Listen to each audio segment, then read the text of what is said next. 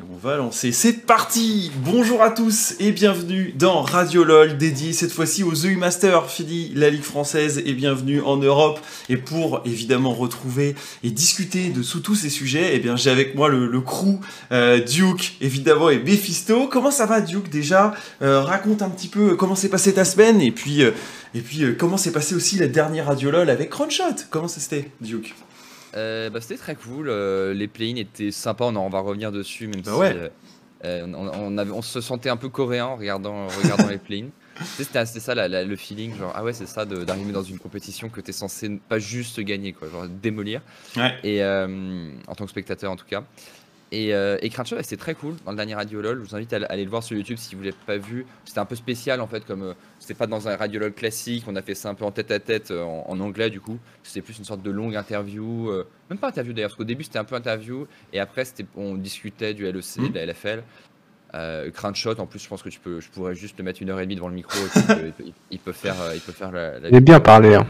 Il aime bien parler, mais, mais, du coup, il est très intéressant et un joueur très smart. Et écoute, c'était euh, c'était très cool. C'est très cool, donc, euh, donc, voilà. Bon, il y en a un autre euh, à qui on peut donner le crachoir pour un petit bout de temps et qui a pas mal, souvent pas mal de choses à dire, c'est Mephisto qui est avec nous aujourd'hui. Comment tu vas, Mephisto? Ça va, ça va.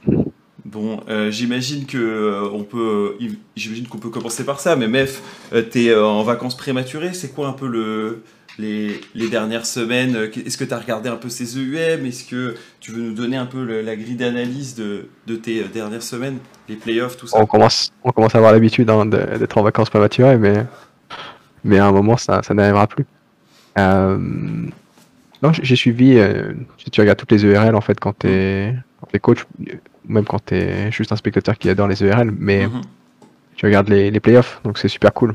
C'est ce que tu fais un peu de ton mercredi, euh, jeudi soir. Ouais. Et bien regarder les finales. Hmm. Euh, donc on a regardé et euh, pareil pour les EUM. On a regardé en fait les les, phases de, de play quoi. Hmm. Et effectivement, on a outgear un peu en tant que LFL, on a outgear un petit peu les autres les autres régions de play ouais. Et il y a eu des y a eu des par exemple, je m'attendais pas à ce que Barcelone chute quoi. Bah, de ouf. Je pensais qu'il y gagnerait, mais. Ça va faire partie de, de, nos sujets play-in, évidemment. Aujourd'hui, du coup, euh, c'est toujours une émission où vous avez la possibilité de participer. Pour ça, allez sur euh, le Discord, pour exclamation Discord, et vous allez pouvoir interagir avec nous si vous voulez parler de la phase de play-in, d'une de vos équipes favorites qui est tombée, ou au contraire qui est passée euh, dans la suite du groupe stage. Si vous voulez parler également des, des, sujets main event, on a eu les groupes ce matin qui ont été tirés au sort, et du coup, on aura la possibilité de discuter de chacun des groupes. Et puis, on aura une petite question question, cajou spicy qui revient un peu sur un des sujets sur lequel Duke s'est exprimé euh, plutôt euh, sur Twitter dans la semaine. Un sujet un peu controverse, donc euh, je pense que ça devrait vous plaire. Je vous rappelle que cette émission est sponsorisée par Cajou, qui est notre partenaire depuis le début de la saison, qui nous régale au sens propre comme au sens figuré. et avec un code Cajou, vous pouvez retrouver eh bien, tous vos plats et pas mal de choses à aller chercher sur la plateforme. Point d'exclamation Cajou et vous avez toutes les infos. Il y a un code en plus qui vous permet de gagner euh, des, euh, enfin, de réduire un peu euh, votre première commande. Donc allez regarder ça, c'est sur toutes les sessions de. je crois. Je crois que c'est trois fois avant. Carrément, Ziggy a essayé, a priori, il, il, est prêt à recommencer. Regardez, il, il gank déjà Duke à cette heure-là. D'ailleurs, Duke, on peut peut-être juste partir par là, mais tu m'as sauvé la mise la semaine dernière. Merci énormément. Après ma coupure intempestive de courant, ah je prie, je prie pour que cette fois-ci il n'y ait pas de coupure de courant. ils ne se sont absolument pas exprimés sur le sujet. Ils m'ont juste rendu Internet sans que je puisse faire une réclamation. Donc, donc voilà. Euh, ça, c'était pour la semaine dernière, pour ceux qui avaient suivi, euh, avec euh, du coup des LDLC vainqueurs. Voilà, il y a une semaine, LDLC était champion, et cette fois-ci, c'était d'autres équipes qui rentraient dans l'arène pour une phase de play-in. Bon, évidemment, une phase de play-in, il y a toujours des attentes, pas mal de déceptions et surtout beaucoup de confirmations. Duke, toi, tu étais au, cast. Est-ce que cette play ces play-in étaient donc cool ou chiant à mourir? Ni l'un ni l'autre, c'est pas chiant à mourir non plus, mais c'est euh, sûr que euh, c'était vraiment une balade de santé, en tout cas pour les équipes EU. Il y a eu un petit tremblement à un moment sur, euh, du côté des Vita qui ont perdu une game et d'un coup c'était devenu d'attention. Hmm. la réalité, c'est qu'il y avait quand même un monde d'écart, notamment en fait, individuellement, il y avait tellement d'écart. On avait beau être pas très clean, tu vois, la K-Corp en, phase de groupe, avant, avant ils, ont été, ils ont été assez implacables pendant le match on appelle ça playoff. Euh, mais, euh, mais pour la phase de groupe, voilà, il y a des petits, euh, petits moments où on, jouait un petit peu les, mains dans le dos. mais dès qu'on est arrivé en mid-game, ça démolissait tout. Et, tu voyais, par exemple, chez, chez Vita, Skins, Ziganda, t'avais vraiment l'impression qu'ils étaient, littéralement en train de smurf en solo queue. Quoi. Hmm. Ah, les, mecs en face sont pas aussi bons. Les mecs en face sont pas aussi bons, c'est tout. les pauvres. Oui, voilà, mais, non, mais ils peuvent pas, c'est juste, c'est pas, pas équilibré, quoi. Mais euh, c'est vraiment, ce il y a vraiment cette impression de voir euh, un, un seed 4 coréen qui arrive en plane, quoi. Et, la, euh, LFL cette année est vraiment trop stacked. Hmm. Bah, c'est un peu ce qu'on a comme sensation aussi. Néanmoins, du côté des, enfin, en gros, moi j'avais j'avais plus autant d'intérêt en tout cas de nos équipes LFL que d'aller regarder si un site 3 espagnol, si l'Ultra Liga qui a 4 sites cette fois-ci allait euh, pouvoir remplacer 3, 4 euh, et au final ils n'auront que deux équipes. Donc il y a eu quelques peut-être petits euh, inattendus mais pas du côté de la LFL. mais si, si on était resté sur la LFL, est-ce qu'il y en a, il y a euh, pour toi, euh, un joueur qui s'est démarqué du lot, euh, Mef par exemple, toi qui suis les Vitality B, est-ce que tu as trouvé qu'il y avait un mec qui était bien entré dans sa compète côté Carmine ou Vitality Le rookie de la Carmine Corp, Reckless, ça a fait des bons matchs, hein, j'ai trouvé. Hein. Mm. je trouvais qu'il avait bien step up. Mm-hmm. Ses premiers EUM d'ailleurs. C'est ses premiers EUM, ouais. C'est trop Peut-être qu'il va les gagner. Hein. Ça me fait penser au. J'en ai déjà parlé, je crois, en casse, mais vous voyez la vidéo du, petit, du petit joueur d'échecs russe Mhm. qui est dans une émission et qui est là, qui est face au présentateur. Ouais, je vois, ouais. je, connais. ouais, en fait, je sais pas jouer, euh, je sais pas jouer aux échecs et, et voilà maintenant le triple champion du monde, euh, Anatoly Karpov. Là, t'as une énorme musique qui arrive et t'as le champion du monde qui arrive, t'as le pauvre, le pauvre petit, le pauvre gosse qui voit une gigantesque machine arriver. C'est à peu près ça qui arrive. Et voilà euh, le nouveau rookie des EU Masters, Reckless sur sa série. Et tu vois Reckless qui arrive comme ça, tu sais, prêt, à démolir, prêt à démolir les mecs. C'est juste, mm. c'est juste pas faire quoi. C'est juste pas faire après, pour le coup, après, heureusement qu'on euh, les explose. Euh, parce que, bah, honnêtement, on serait, là, cette année, plus que toutes les autres années, si une de ces deux, surtout une de ces deux équipes, il y a presque, ça aurait été LDS ou BDS, on aurait peut-être moins dit, mais si K-Corp ou Vita était sorti des, pas sorti des pays, ça, aurait été la gigantesque honte. Parce que là, c'est vraiment, euh, ouais, c'est c'est vraiment une équipe, c'est comme si une super team coréenne sortait pas des play-in des Worlds, quoi. Ce qui arrive, hein. Genre, euh, l'année dernière, il y a FPX par exemple qui est pas sorti des groupes. Hein. Et c'était pas ouvert. Hein. Euh, oui, ok, ouais. c'est ça que je dis, c'est des. C'est... Non, des groupes, ok. tu as des groupes, tu as des bonnes équipes. Tu vois, là, par exemple, les groupes des U-Master, ça la fout très mal pour une de ces deux équipes, certainement. Mais c'est envisageable, tu vois. Euh, alors, Vitality, ils ont un groupe, je crois, plutôt facile. Mais. Euh, enfin, on y reviendra. On va y venir. Mais, mais, mais, voilà, pour, pour les, pour les play-ins, c'est vraiment. De toute façon, même, même déjà pour les Européens et les Américains, c'est déjà un peu la honte de ne pas sortir des play euh, J'en parlais à Mac, et on, on débriefait un peu de, nos dernières années euh, et euh, mhm. une, discussion avec lui, il me disait voilà, mon pire souvenir c'est ça, c'est le moment où on n'est pas sorti des play c'était j'ai trop mal vécu et je, comprends. C'était la Chine, ça, en Chine avec Mad. Ouais, 2020, avec Mad, ça s'est pas bien passé. Et, euh, et, vous, vous, étiez, vous étiez à une game contre UOL de ne pas sortir des Ouais, oui. on était à une game avec Le stress de malade. Et euh, c'était l'horreur. Avec euh, Humanoid qui avait mal dormi la veille et qui avait run down euh, contre, avec sa. Il avait joué Lixandra contre Kiana, je crois, une game, une game que je vous invite à regarder. c'était quelque chose. Hein. Non, mais c'est ça. là, là, là, là c'est déjà, c'est déjà rude, mais pour une équipe coréenne, imagine. Bah hmm. c'était nous, mais du coup, on dit ça, mais là, ça n'a pas tremblé. Et ouais, nos équipes, du coup, plutôt ont, rassuré pour Vita et pour Cassé, et du coup, c'est des, des sites 4 pour les euh, euh stage qui sont forcément, euh, on va dire, euh, pas des petits sites 4 parce que quand tu tombes dessus. Ouais, t'es pas trop content. Hein. Après, bon, il y a une équipe française dans, dans chaque truc, mais. Bon, on n'a pas les équipes françaises peuvent sortir top 1, top 2 de chaque groupe suivi toutes les équipes euh, autres que nos équipes euh, européennes. Néanmoins, il y avait du coup euh, également Barça eSport qui était représenté l'Espagne avec son troisième seed et qui du coup se retrouve premier de son groupe avec 5 victoires et une défaite, mais qui se retrouve également face à Bifrost. Et des Bifrost convaincants. Est-ce que la NLC est un piège dans lequel il ne faut pas tomber? La NLC, chaque, année, ils, font le taf. Hein. Ouais, oui, c'était Samir, Samir, qui était notre analyste euh, mmh. avec, avec MEF euh, chez Vita. Ah, il disait que la NLC, c'était pas. L'année dernière, il, avait call, il, avait call, contre nos avis respectifs, je me souviens, en début d'année. il avait dit ouais, la NLC va faire, va faire des bonnes perfs cette année en, en IOM. Et nous, on se foutait un peu de ça on disait non, mais je pense, que c'était l'Espagne plutôt qui avait l'air mm. plus stack ou l'Allemagne. L'Allemagne, je crois. L'Allemagne, ouais, l'Allemagne, je crois. Et, euh, et, au bout du compte, bah, il avait raison. Et il a eu double finale, euh, double finale d'NLC l'année dernière. Mm. Ça, double finale, hein. c'est Excel et. Euh, Excel. Bah, Excel, euh, Excel, je fais la finale du Summer, mais est-ce qu'en sprint. Ou je dis des conneries Attendez, je vous redis ça. C'est peut-être une connerie. En 2021. non, c'est Fnatic. Hein. Tac, tac, tac. C'est Excel puis Fnatic. Ouais, même donc ouais, BT Excel fait euh, finale en spring et en summer, il se retrouve euh, effectivement c'est Fnatic qui finit à 3-2 face à la enfin 2-3 face à la Carmine. Euh, donc ouais. Des matchs beaucoup plus accrochés que ouais, avec Bean avec le gars qui est chez Astralis là, mid lane. C'était son premier split compétitif. Bien Ouais.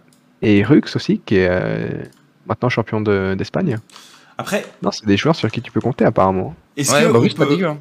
Enfin, en vrai, oh, cette année, ils ont recruté euh, Haru Tempt d'un côté, euh, MNS euh, qui a quand même théorisé à peu près toute la ligue de, du côté de JD Excel. MNS c'est chez Excel. Ouais, MNS et en plus un autre midlaner Slowq qui est un, autre joueur coréen. Bref, ils ont fait du, de l'import massif de joueurs qui seraient a priori talentueux dans, euh, sur, le sol euh, sud-coréen. Est-ce que ça, ça booste pas un petit peu les, les, stades de cette NLC Ça pourrait aussi l'expliquer en partie l'essor du renouveau NLC, non? Quand tu as euh, des joueurs aussi forts. Parce qu'a priori, c'est eux qui tiennent l'équipe. Haru, il explose la solo queue, mais avec son mid laner Tempt, ils arrivent vraiment très très bien fonctionner. Et pour moi, c'est pas un casing, par exemple, qui redore vraiment le blason de l'équipe. C'est dur hein, pour la NLC de faire des équipes très solides.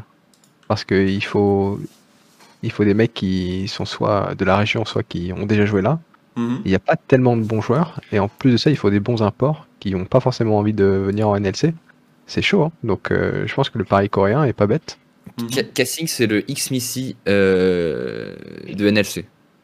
C'est-à-dire bah, qu'il est là depuis euh, des années. Et il a une value de ouf pour les équipes de NLC. Oui, c'est vrai, c'est vrai. Parce qu'en fait, en gros, c'est comme en NA. En NA, t'es un joueur moyen NA, t'as une valeur sur le marché colossale. Parce que il y a rien de plus dur. En fait, le, problème des NA, ils ont généralement plein de cash. Et le problème, c'est de trouver un moyen de dépenser ce cash tout en gardant, en respectant les règles, d'avoir deux Américains corrects qui vont pouvoir jouer avec le cash que tu as dépensé et avec, les, avec les bons joueurs que tu as, que as. Donc, si tu as, si as, si as des mecs qui savent pas tenir leur souris et, as, et, as, et à côté, tu as, Faker et compagnie, euh, c'est pas évident pour, pour Faker, euh, pas toujours évident. Et du coup, des mecs comme Kessing ou Xmitty, euh, tu sais qu'ils vont à peu près faire leur boulot. Ils sont pas fantastiques, mais ils font leur boulot euh, eh bien, euh, les mecs, ils ont leur, leur, leur, value sur le marché énorme. Quoi.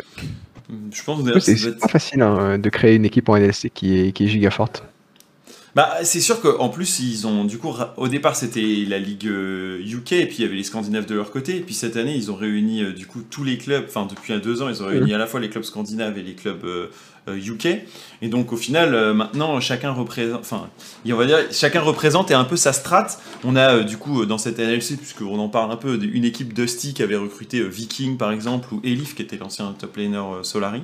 mais au final, ils n'ont pas réussi à, s'imposer. Derrière, bah, c'est les équipes avec des Coréens plus, on va dire, Bifrost qui eux ont commencé, du coup avec Shikari sur la top lane, Seaboy en jungle, Audi surtout, qu'on avait déjà vu dans d'autres EUM plutôt bien s'illustrer.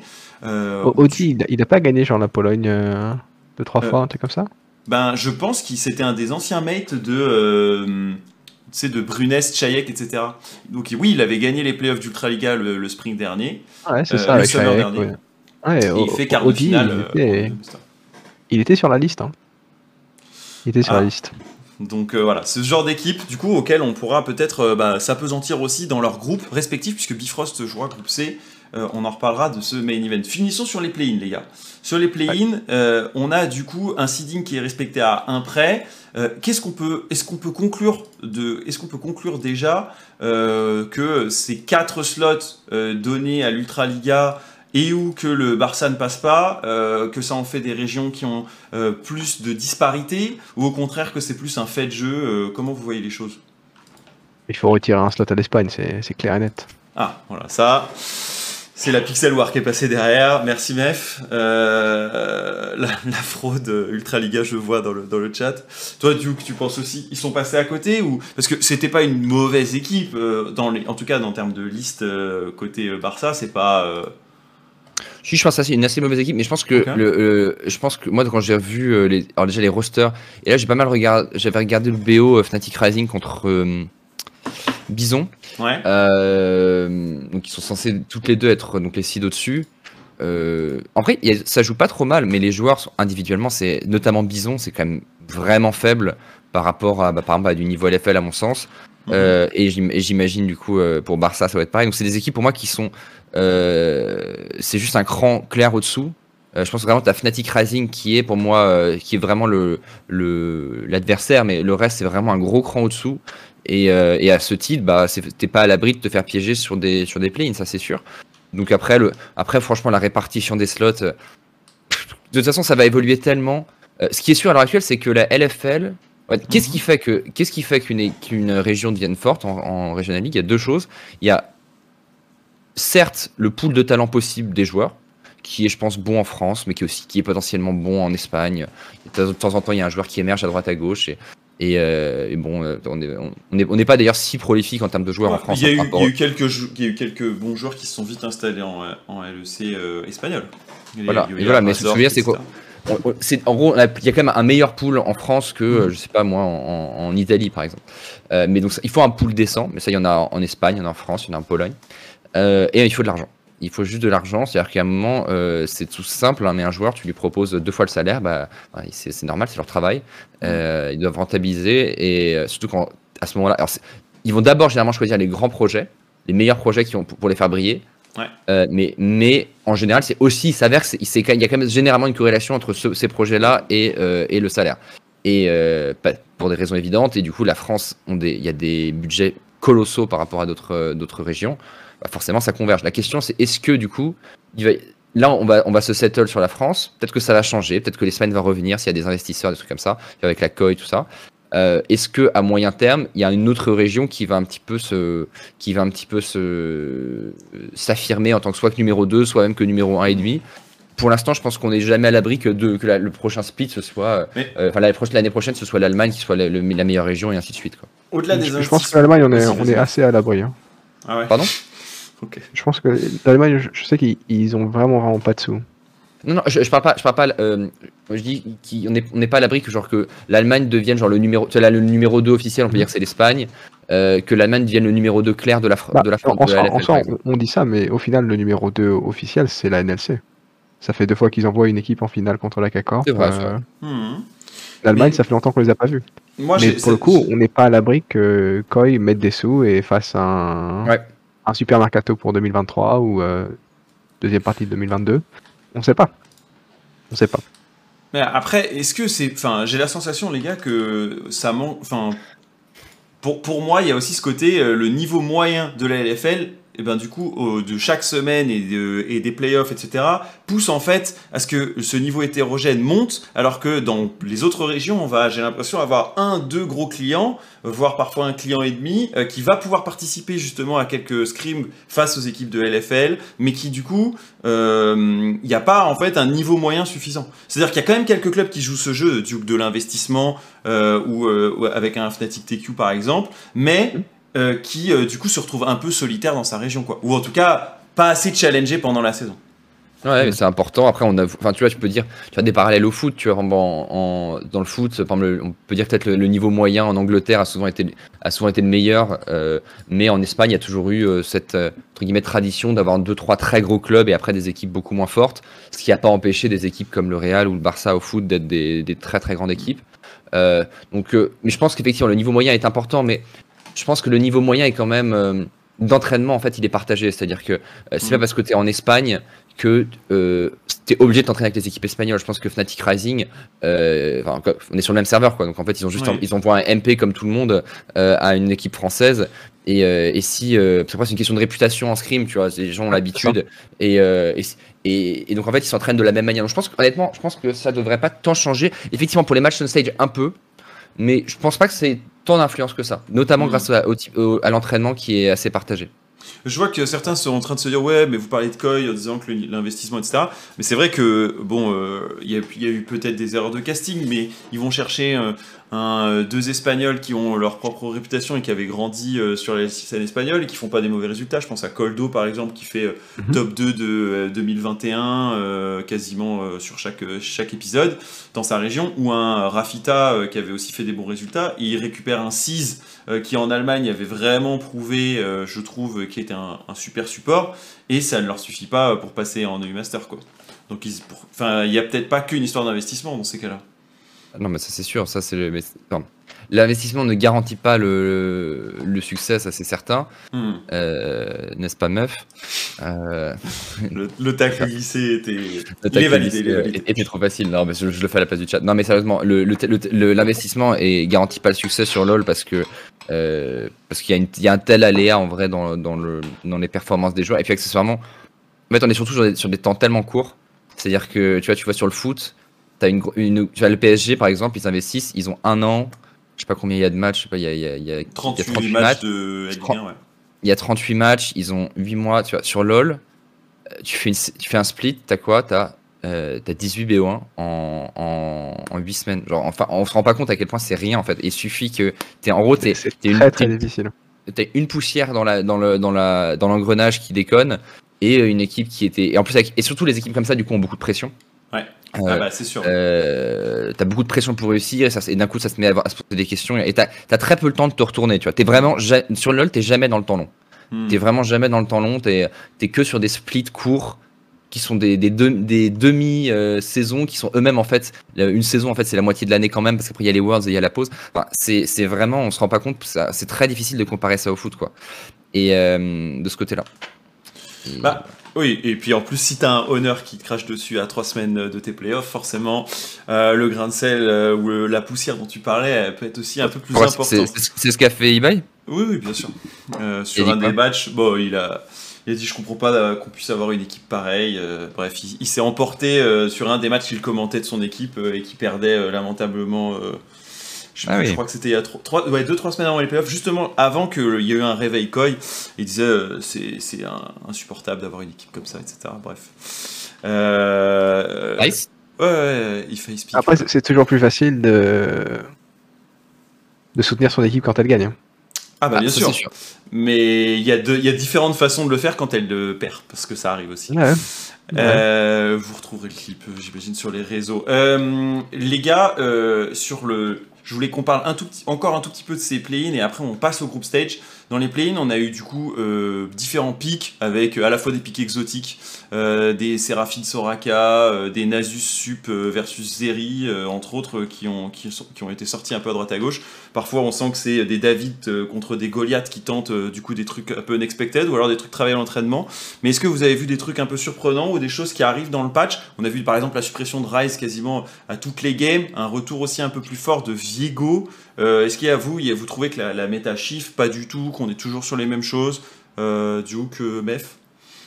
Pas, pas... Et pas, euh, quand je vois des ban rise euh, au niveau ERL, mhm. en vrai, je, me demande quand même. En vrai, faut, faut vraiment se smurf avec Rise. Hein. Contre la K-Corp, ça va. mais contre la K-Corp, contre Saken, je mais comprends. Là, c'est 90% Le reste. Beaucoup de ban. Hein. Le reste, je sais pas. Hein. C'est ce truc, c'est que Rise, c'est vraiment un champion, c'est un catalyseur. Quoi. C'est, il est là pour faire briller quelqu'un d'autre. C'est Rice, sinon, il, tout seul, il, lose la game en général, quoi. Mais overall, euh, Rice, Rice lose la game euh, tout le temps hein, contre certains champions. Euh, je parle par exemple de Victor. Mhm.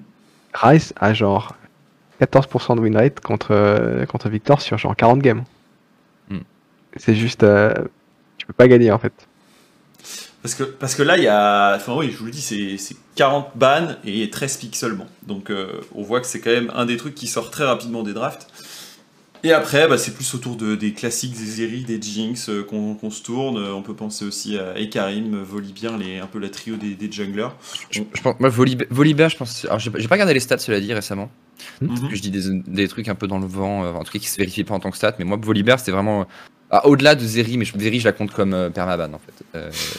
Euh, je, sais pas d'ailleurs pourquoi les équipes euh, européennes euh, des play-ins on, on, se sont passés le mot pour donner euh, à Reckless Zeri à chaque game, et à, et à d'ailleurs aussi.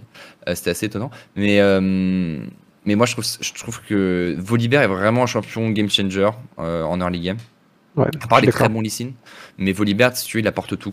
C'est-à-dire qu'il t'apporte, il t'apporte précis, il t'apporte des dégâts, du CC pour ganker, et, et, un bon skirmish. Post 6, tu peux encore plus dive et ensuite il scale comme un tank. Donc euh, c'est exactement pour moi, c'est texto. Si tu veux écrire le cahier des charges de qu'est-ce que je veux d'un jungler, ce serait ça. Mm. Quoi. Et, euh, et donc, euh, et puis, et puis et le, fait de ne pas pouvoir fail quasiment. Alors, bon, il y a pas de gens qui fail l'ulti, mais tu vois, le. C'est dur, quoi. Le champion est quand même. Ah, en vrai, en vrai. Tu restes de cerveau quand tu joues le champion. L'ulti, il y a beaucoup de moyens de fail quand tu veux passer au travers d'un mur. Avec, le, le, jump est assez, assez bizarre. Mais au-delà de ça, et, ça arrive souvent en pro. Mais, euh, mais ce que je veux dire, c'est que on a, ça, j'en ai, ai, parlé plusieurs fois, mais on a tendance à se dire en pro, les mecs sont archi chauds, donc vont pouvoir vont se mettre à jouer des, euh, des Riven et des mm. Fiora et, euh, et des Yasuo à toutes les sauces et ils vont outplay tout le monde en mode montage, tu vois. Sauf que la réalité, c'est qu'ils jouent contre des mecs qui sont tout aussi chauds et qui dodgent tout aussi bien, quoi. Et, et qu'en fait, du coup, ça, se, ça se nullifie un peu et qu'il n'y a rien qui s'outplay moins à l'époque qu'un ulti de Malzar par exemple, ou qu'un mm. flash ulti de Malzar, ou qu'un flash ton de Volibear. Et, euh, et c'est ça, et en fait, et ça pour le coup en pro, euh, c'est ultra important parce que c'est fiable, euh, du coup c'est très lisible pour tes coéquipiers et ça marche quoi. Bah, pour moi, tu me parles de, de, ce champion comme on parlerait d'un Udir dans la saison précédente, non? Exactement. Bah, bah, non, mais exact. C'est un, c'est un Udir, Oliver. On peut pas dire que le champion. Mais même le design visuel, il y a peu de choses près même. Hein. Et il a, il il met un, il met, il met, un stun, un de ses spells c'est un dégât, un de ses spells c'est un shield, et, euh, et voilà, c'est juste qu'il a un ulti en plus. Mais c'est, globalement, c'est fait vachement plus de dégâts, et que s'il veut trade son flash ou te tuer sur un gank si t'as pas flash, il peut. Voler bien, mec, c'est trop chiant. Tu vas voler bien dans la draft en face, t'es en mode genre, oh là là, sur qui il va flash? Hmm. Qu'est-ce qui va, qu'est-ce qui va perdre sa lane? Hmm. Non, c'est trop, trop relou.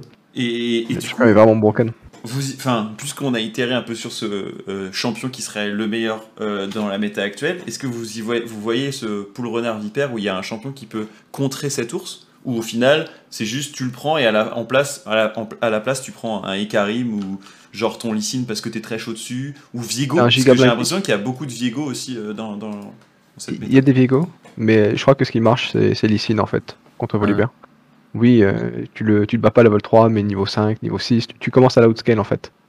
Un peu. Mais euh, si, s'il clique vers toi, tu, tu cliques vers ta base quoi. En fait, l'avantage de ici, euh, c'est que tu es vachement mobile et, du coup, tu peux un peu plus choisir ton engagement avec Volley. parce que du coup, et, tu peux jouer autour de la lisibilité d'un champion comme Volibear pour le coup. et, et, puis l'avantage d'Alicine aussi, c'est que tu as aussi un, euh, suivant le joueur, tu as quand même une, énorme variance de, niveau avec un Licine, mais que les bons joueurs de Licine quand même peuvent faire beaucoup de choses. C'est un changement qui permet beaucoup de créativité. Mm. donc euh, ça c'est très fort. Sinon, euh, qu'est-ce qui peut marcher contre Volley?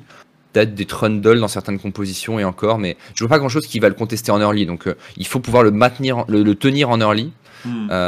et, et derrière, euh, et derrière essayer de, d'être plus utile en, assez, le plus rapidement possible que quand on regarde par exemple euh, les champions. Bah, je regarde le win rate sur le page précédent.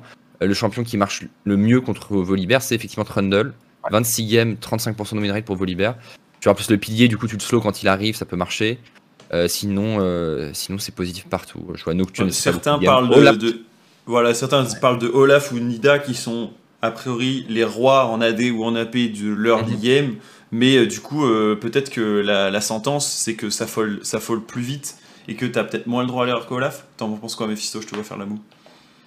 Bah, moi, mon Olaf, je pense qu'il est world class. Oscar sur Olaf. Mhm. Donc c'est difficile de vraiment juger le champion parce qu'il est, vraiment trop fort dessus. Mhm. Genre, il peut jouer Olaf dans des games où normalement tu peux pas jouer Olaf et il va quand même faire des 1v9. Mais. Euh, non, je pense qu'Olaf, ça, ça, tient Volibear, mais il faut pas te rater quoi. Ah, mais en fait, Olaf est à, euh, à Volibear, ce que Rise est à Victor un peu. C'est-à-dire que. Euh, non, parce que, parce que non, parce que Victor est à Rise, pardon. Non, parce que Rise est à Victor. C'est juste que là, là, où c'est pas exactement pareil, c'est sur leur game. Mais ce que je veux dire, c'est que Rise comme euh, Olaf sont les champions. Il faut être très très bon, exécuter très bien, bien comprendre la map. En gros, il faut, être faut maintenir la, la courbe, quoi. Il faut, être, un très bon joueur du début à la fin de la game. Et, et, dans tous les domaines. C'est pas que. Et c'est pas forcément mécanique. C'est vraiment dans tes prises de décision. Il euh, faut que tu maintiennes la pression à ton adversaire. Sinon, tu la perds. dit quasiment directement. Parce que si tu et, euh, et c'est pour ça qu'il y a beaucoup de, de junglers d'ailleurs qui n'aiment pas jouer Olaf par exemple, mmh. qui euh, qui se sentent pas à l'aise parce qu'il y a pas ils ont l'impression qu'ils jouent sans aucun filet de sécurité. Et euh, je pense qu'Olaf serait un champion très très bon pour un mec comme 113 par exemple, qui de toute façon joue comme ça. Donc euh, quitte à jouer que comme ça, que all-in euh, sur des mmh, sur de, l'agression permanente. Bah, tu joues Olaf. Pour moi, ça c'est un champion fait pour lui. Mais les junglers plus contrôle, qui essaient de je suis pas d'accord là-dessus. Ouais. Parce qu'avec Olaf, genre, ce que tu veux, c'est clear tes camps, farmer au niveau 6, jouer sur tes timers d'ulti, euh, stacker des drakes pour que la game se termine hmm. à un moment et que les gens euh, courent vers toi et pas toi vers eux. Donc je sais pas si 113 pourrait exceller euh, dans ce style-là. C'est un ah, style qui genre. ce que tu veux dire. Mais 113 pour moi c'est plus euh, le flip, le fight, la mobilité sur ces champions aussi. Les invade, donc je vois pas le. Olaf, Olaf, Olaf, aussi peut invade pas mal. Euh, et souvent, bon, invade, par exemple, tu vois, 113 qui essaie d'invade level 1 quasiment à chaque game, c'est beaucoup plus comme ça, que Olaf a utilisé. Euh, non, je suis d'accord qu'il y a un côté que qu'il faut maintenir la pression, notamment au niveau du farm, plus qu'au niveau du skirmish avec Olaf. Même si généralement, tu as tendance à faire un cycle, un truc, un cycle, un truc. Et en fait, comme à, la fin de chaque cycle, normalement, tu es un petit peu en avance d'un level. Enfin, tu as le level avant l'adversaire. Mhm. C'est le moment où tu peux faire un truc, même si le truc à la con, c'est juste faire le scuttle, tu vois. Mais euh, euh, parfois, forcer un flash, parfois, euh, faire le, en général, faire le drake, effectivement. mais non, mais je, je, vois ce que tu veux, effectivement. et peut-être que à ce niveau-là, ça, ça, ça, fight pas assez non-stop pour, pour un joueur comme 113. Il n'empêche que dans le côté un peu snowball permanent, euh, snowball or die, ça, je pense que ça pourrait peut-être marcher. Mais, euh, mais tu as peut-être raison sur le, la typologie de joueur. Alors, peut-être que je m'éloigne et que vous allez m'arrêter tout de suite. Vous avez bien plus de science à deux que, que, que de mon côté. Mais est-ce que c'est pas aussi dû au fait que les dragons sont pas si importants actuellement? Parce que je vois beaucoup d'équipes qui, euh, en tout cas quand je discute avec elles, me disent Ah non, mais nous, dragons, c'est vraiment s'il y a rien d'autre sur la map. Comme si c'était un scuttle, tu vois ce que je veux dire? Toujours pareil, c'est qu'on dit ça, mais la réalité, je pense que c'est pas si important. Mais ce qui est très important, c'est que quand il y a trois dragons, les gens se fight. Et euh, les gens se fight. Et le truc, c'est que c'est pas important, mais si t'arrives, typiquement avec Olaf, il y a une différence aussi entre avoir une soul, euh, une extech à 35 minutes et une, une à, à, alors je sais pas lequel est le, plus rapide, si c'est genre 22, un truc comme ça. tu, peux avoir des, des 20, entre 21 et 23 minutes. Si t'as un bon game plan de path to bot trois fois de suite il y a des grandes chances que ça stack. Et euh, en fait, globalement, j'ai regardé un petit peu.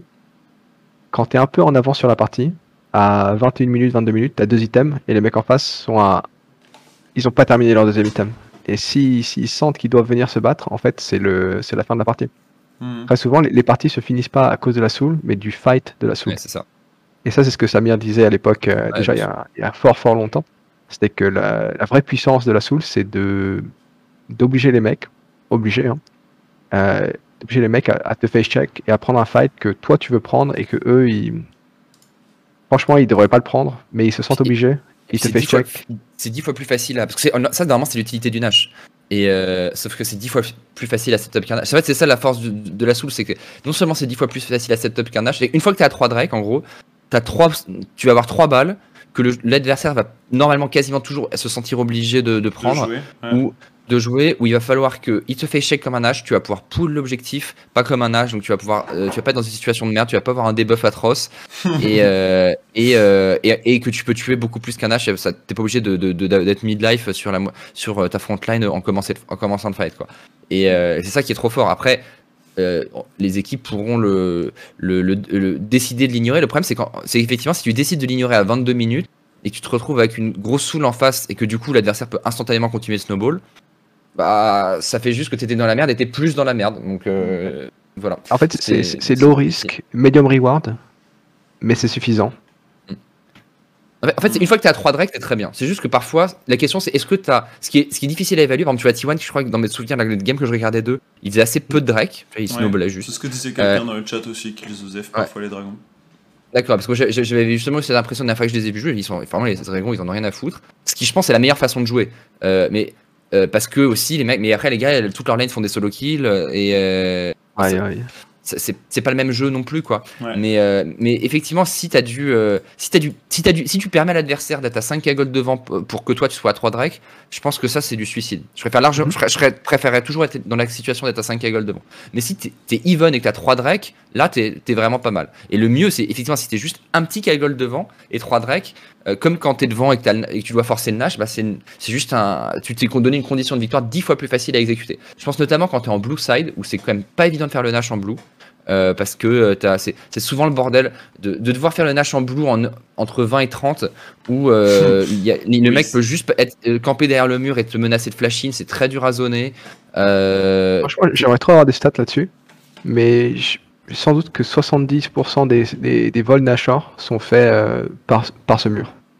et bah du coup, soit par, par le red side, et franchement, peut-être qu'il faudrait juste jouer scaling euh, en red side parce que tu peux. En fait, le premier Drake, tu l'as toujours. Genre, c'est 65% de, de chance d'avoir le premier Drake quand t'es red side.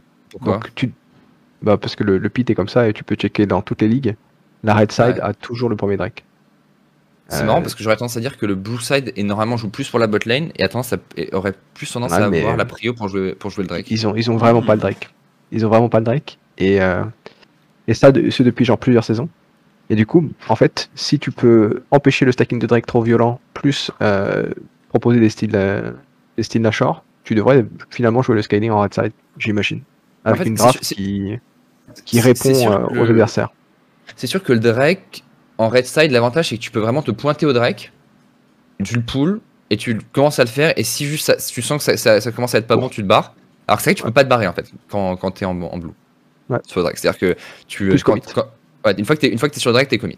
Es, tu vois alors, enfin, tu, tu vas te barrer d'un côté ou de l'autre, mais ça, c'est le genre de, c'est genre de move où très très vite ça tourne mal, quoi. Euh, donc voilà. Pour ce qui est de touch les Drake ou, euh, ou prendre des gold, je me souviens de, en 2020, je crois, c'était Damwong, il stackait pas les Drake. Il s'en battait, hmm. franchement, il, s'en fichait. Et après, en Worlds, au final, euh, il stackait les Drake, hein, comme tout le monde. Il stacker les objectifs parce que les, les games sont vachement plus lisses, euh, parce qu'il y a moins de choses à faire, les trades sont moins violents, les gens sont. Il y, a moins de gap, du coup il y a moins d'activité sur le truc et tu te retrouves à, avoir comme main objectif en fait de contester les Raptors et de prendre un Drake. Et du coup, bah, c'est hyper simple de prendre des Drake et euh, de teamfight. C'est le truc le plus simple.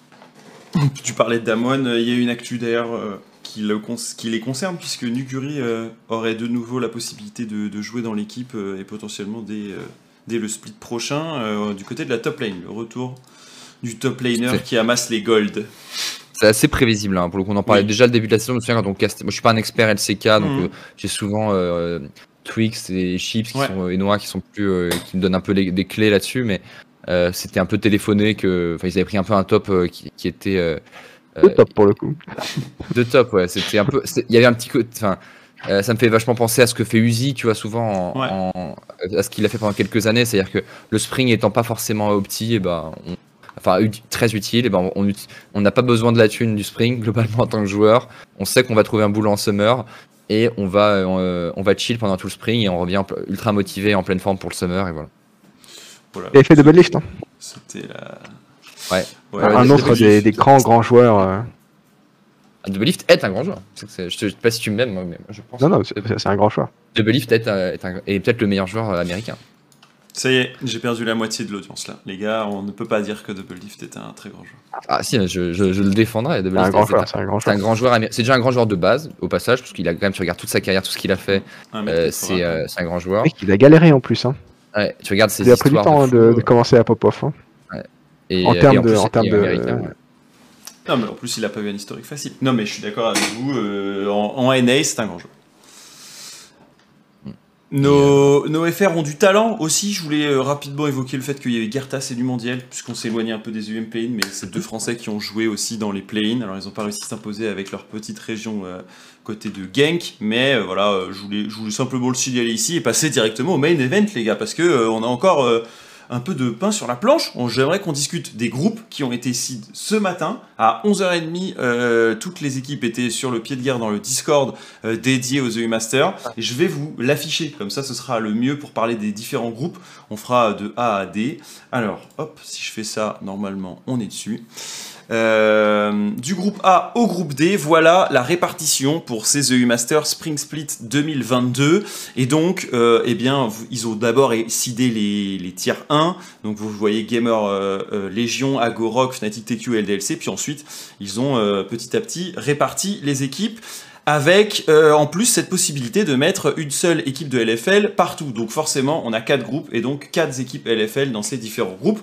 Et on espère qu'elles iront au bout. Déjà, groupe, euh, groupe A, on peut s'intéresser peut-être un petit peu au sujet. On a à la fois le champion euh, de Pologne, Agorog. On a Eintracht Spendau, euh, l'équipe de Prime, le support français qui était anciennement chez GameWard, qui du coup est une équipe de à la base d'un streamer qui s'appelle End of Blood allemand. Et puis on a mhm. l'étoile rouge de Belgrade qui fait une nouvelle fois son apparition. Elle, c'est un peu un, un classique. Elle est là quasiment à tous les EU Masters, parfois en play-in, parfois en, main event. Là, cette fois-ci, euh, elle a remporté euh, dans sa région euh, le, tournoi, donc elle se retrouve ici avec Vitality B. un mot sur le groupe A, une équipe, et vous, vous, voyez comme un groupe facile, difficile, c'est un classique. Est-ce que vous êtes content pour Vitality de se retrouver avec ce, ces, équipes-là? Moi, je, connais, j'ai pas vu suffisamment les, les, autres équipes jouer. Euh, moi, de ce que je vois, de ce que j'ai entendu, j'aurais tendance à dire que c'est plus simple. Mm Agorok, font quand même, sur le papier, ont l'air vraiment moins effrayants que d'habitude. Et Eltrash Pendao, euh, ah, ils, ont une, ils ont un splitting sympa parce qu'ils avaient quand même bien galéré au début du split. Et euh, ils ont fait une belle remontada. Et pareil, ils ont Special, l'ancien mid laner de Easy, euh, pendant le Summer Split par exemple. Et Pride, l'ancien Fnatic. C'est-à-dire c'est pas c'est pas des mauvais joueurs sur le papier, mais je les vois pas trop poser. Enfin, je vois pas. En gros, je vois pas les joueurs vraiment être des menaces pour euh, Vita a priori. Après, je sais pas si les équipes jouent bien. Peut-être que Meft a plus de. de ouais, il y a... peut-être croisé, vous avez peut-être croisé Lucker, non? Il avait pas joué Lucker à un moment donné pour Vita. Lucker était chez nous pendant, toute l'année 2020. Un mec sympa. Très sympa, euh, très sympa intelligent. Euh... Bon, sans être. Euh... Il était pas fantastique. Mais il était bon. Il était bon. Mhm. Donc euh, on peut espérer euh, une sortie heureuse pour nos Vitality, c'est ce que vous dites ici. Euh, moi j'ai la sensation que effectivement comme vous le disiez, l'Ultra Liga avec son premier site ne semble pas être la terreur, mais il faut toujours s'en méfier. Et côté Eintracht Spendao, bon, moi il y a des joueurs que j'aime bien et des joueurs que j'aime pas trop. Les Obsess, les Kinetics, pas des champions, des joueurs qui m'ont euh, ébloui dans le passé. C'est pas des joueurs que j'apprécie énormément. Néanmoins, euh, pour Prime, euh, qui a vraiment vraiment beaucoup apporté à l'équipe, j'en ai eu les confirmations en regardant quelques-uns de leurs matchs. J'espère mhm. qu'ils arriveront à se glisser. Bah, les seed 2, comme ça on a Vitality en premier seed et puis. ok, ça, ça, va. Ça, ça te va toi? Ça vous va? Kinetic est pas mauvais. Pourquoi Spandao en français en... Comment? Français. Qu'est-ce que ça veut dire Spandau C'est un quartier de Berlin. Ah, parce que je me disais, je me disais, je voyais tout, je voyais souvent ce mot à Berlin. Je me disais, ça voulait mm. dire quelque chose. Et non, c'est un euh, quartier. Ok, c'est lequel Ça dit quelque chose? Je regardais. C'est le quartier où euh, ils ont commencé à faire leur streaming à l'époque. C'est à l'ouest de Infernal, Berlin. Euh, Inferno Spando, je sais pas quoi. Ah bah c'est juste à côté de Charlottenburg. Ok, je vois très bien. Ouais, exactement. C'est bah, là où il y a les, tout, je sais pas comment on appelle ça, mais il y a une grande rivière qui passe, etc. Bref, c'est assez boisé, c'est assez sympa, je sais pas. Moi, j'y suis allé une fois et euh, j'avais visité le quartier. Bon, bref, ça c'est pour. En gros, ce qui est assez intéressant, c'est que Man of Blood, euh, pour la petite histoire, du coup, le, gérant de cette équipe qui est un peu. Euh, qui arrive dans cette deuxième saison, un peu comme Koi, après en ayant vu peut-être la Carmine, en tout cas en pouvant s'inspirer de ça. Kameto Ibai allemand, non? Voilà, exactement, on peut un peu dire ça. Il a 2 millions d'abonnés sur YouTube, etc. Lui, il a décidé de s'installer vraiment dans la, comme, comment dire, sur euh, le fait que la ville euh, ou le parti de la ville, euh, enfin l'ancrage local quoi finalement, avec mm -hmm. cet. Du coup, c'est assez. Ce qui est bizarre parce qu'il y a quand même, il y a déjà Big en fait. Ouais, il y a déjà Big à Berlin, donc c'est un peu la deuxième équipe de Berlin, sauf que bah, il, dit, il dit à Big, ouais, mais vous, vous avez pas trop de suivi sur les réseaux sociaux, moi oui, quoi. En gros, c'est un peu ça. Ouais, non, en gros, il leur dit poussez-vous, quoi. Mais, mais du coup, c'est, il prend, c'est pas comme s'il inventait le créneau, quoi. Il choisit de prendre le créneau pile d'un truc qui, de l'autre seul, euh, de l'autre seul club quasiment. On peut dire LDLC, mais LDLC c'est un peu plus secondaire avec Lyon, mais euh, ou Barça, mais euh, Biggs avant depuis le début, c'est Berlin, quoi. Mais bon, voilà. Ouais, Berlin, il, doit avoir, il, doit avoir, il, doit être un petit peu dégoûté, quoi, de, de, de, je pense, Big. Oui, je pense aussi, effectivement. Ça, c'est pour le groupe A. Bon, on plonge, euh, si vous voulez, sur le groupe B, le groupe de la Carmine, avec euh, Gamer Legion, qui est le champion allemand, qui a gagné contre Eintracht Spendau, euh, du coup, en finale. X7, l'équipe de Temp et Haru, dont on parlait un petit peu plus tôt. Team Fantasma, l'équipe grecque qui a remporté la ligue de GLL, la, Greek League. Et enfin, Carmine Corp, en site 4 des Masters. En vrai je pense que quand tu vois les trois premiers, euh, tes Gamer Legion ou X7, tu dis c'est plutôt un bon tirage de, récupérer Fantasma. Mais le quatrième avec la Carmine et son back-to-back, euh, forcément, euh, ça, se pose, ça pose quand même, j'imagine, des nouvelles bases pour ce groupe B. Qu'est-ce que vous en pensez? Plus dur que le groupe A peut-être Plus. Euh, difficile le mec qui joue son Garen Jungle chaque année là? C'est pas Fantasma. C'était euh, euh, ouais, c'était le mec de Anno Gustus, je sais pas quoi, Fanta, Fanta, oh, je l'ai plus. C'est Dominant, le mec. Dominant, c'est ça. Incroyable. Euh, donc non, ce sera pas. je sais pas trop quoi attendre de cette équipe grecque. je vous avoue que j'ai fait un pas sur quelques-unes de ces. Tu regardes pas le championnat grec? Non, malheureusement. la Nortosis Famagusta, merci les gars. il y en a certains, c'est des, c'est des vrais. Ils suivent la GL. Je, je, sais même pas si Lavrov il regarde le championnat grec. Ah je, crois qu'il regarde pas. Alors que Forgiven, oui, c'est sûr. Ah, par contre, il regarde Forgiven. Il aime bien regarder Forgiven. Il devient quoi, Forgiven Il stream. Hein. Il est, à, il est à, Athènes. Il stream et. Euh, ouais, je crois qu'il fait, il fait pas partie d'une équipe, mais je crois qu'il fait partie d'un truc. Bon, pour cette équipe, le seul truc qu'on sait, et c'est ce que j'ai partagé sur mon flux euh, sur Twitter, là je vous ai fait un peu un récap de toutes les équipes et de ce qu'il y a à savoir de chacune, c'est que c'est une équipe assez jeune qui arrive tout le temps à se qualifier euh, pour, enfin tout le temps. Depuis deux ans, en tout cas, ils ont réussi déjà deux fois à se qualifier pour les Masters et que c'est euh, des plans de jeu qui sont que sur le début de partie. Genre, on prend la première tour, on prend la première tourelle, on roam beaucoup avec des carries qui sont plutôt euh, genre euh, mid-top et un ADC qui est quand même pas mauvais. Donc, en gros, voilà comment ça va, ça va fonctionner. Après, ça reste un outsider dans ce groupe B. je pense que. À côté de Gamer attention, mais... Mais c'est un challenge peut-être le Haru Tempt du côté de X7 qui, ah, peut être, qui, peut être, intéressant à suivre face à 113 Saken et puis Gamer Legion. On, je sais pas trop ce qu'on peut attendre de Gamer Legion parce que c'est un peu un, une surprise de les retrouver champions euh, d'Allemagne. Mec, ils font tout le temps des surprises Gamer Legion. Ouais. En vrai. Ils ont changé euh, coach. Ils ont changé toute l'équipe. Euh, Noxiac, c'est le coach de l'équipe. Donc ils ont changé le coach, aussi, ouais. Et pour le coup, ça, c'est Noxiac le coach? Ouais, mais ils ont, en fait, ils ont fait 11 wins d'affilée euh, ce split. Euh, et du coup, ils se sont retrouvés avec euh, ben, la première place et ils ont réussi à faire des bons playoffs. Et Wisdom, qui est le support, s'est particulièrement illustré. je pense quand même que c'est une équipe qui est en dessous de nos top 4 LFL, malgré ils leur, ont, ils ont un import. Hein. Et ils ont un import, Jijo, joueur australien, ouais. Après, euh, moi, moi je, les, vois pas si fort. De, de, plus en plus de joueurs, euh, bah de, de, joueurs australiens en fait en Europe. Genre, il y en a, il y en a 4 ou 5. Hein. Tu penses à qui bah, Babou Jinjo? Ouais, il y a aussi. Il y avait un autre euh, l'année dernière en, ah, oui. en, LFL. Euh... Rogue. chez Easy. Rogue. il y avait Rogue et il y en a un autre qui est pas dans une équipe, je crois. Euh, qui est midlaner et qui était midlaner au MSI en 2021. Je sais plus comment il s'appelle. En tout cas, il y a un des mecs chez Gamer Legion euh, qu'on connaît, qu'on a déjà vu, c'est Sacre. Sacre euh, et Sik, c'est Sik qui était en Pologne auparavant, qui s'est fait recruter par l'Allemagne. Et euh, Sacre, bon, lui, il est là depuis quelques temps. On l'avait vu chez SK Gaming, je crois. En 2019, moi, je Madrid. vachement fort, Sacre. Ouais. Bah, il était hyper coté. Sacre, Sacré, je le trouvais super fort. Après, il, avait fait des super EU Master. en... en fait, il était chez SK Academy. Et ils sont arrivés en finale. en finale. Ils ont perdu contre je sais plus qui. Et leur équipe, c'était genre Kedui, DOS, je crois. Ils avaient Sacre. Et je sais plus trop qui c'était euh, mid-jungle. Mais euh, Sacré avait fait des super games. Il a fait des super games et après il est arrivé chez SK Gaming et en fait il avait rien fait.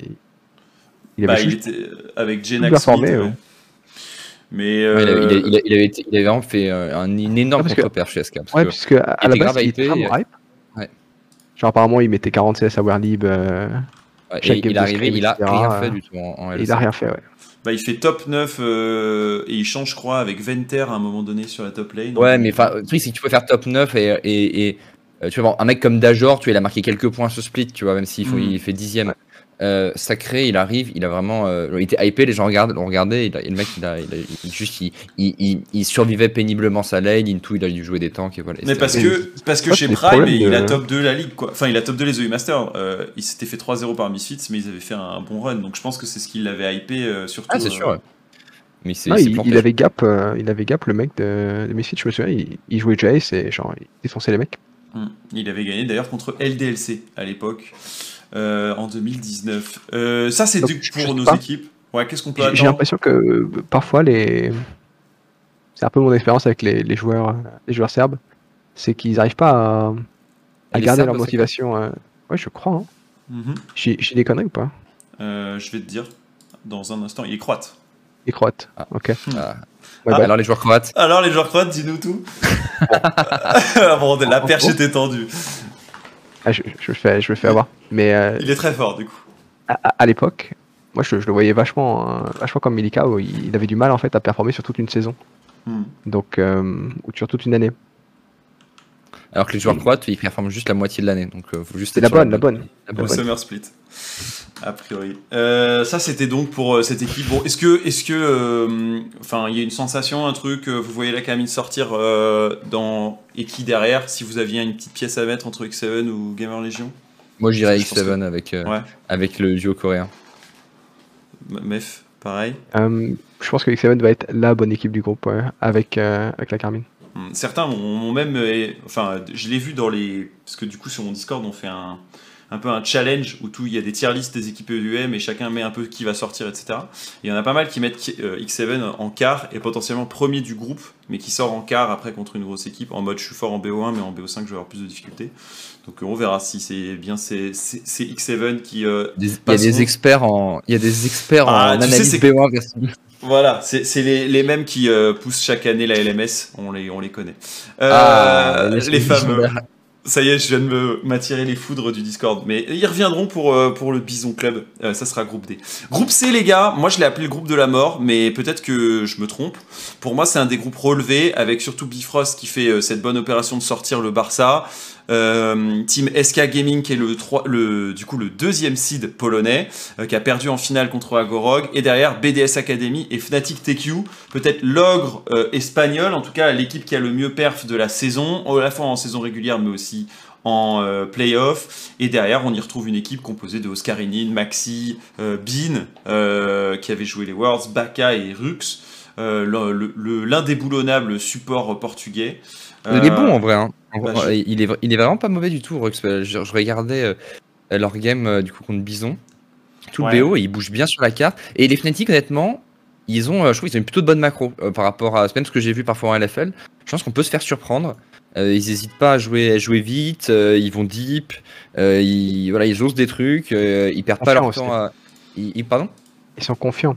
Ils ont failli lâcher un 18-0. Ça.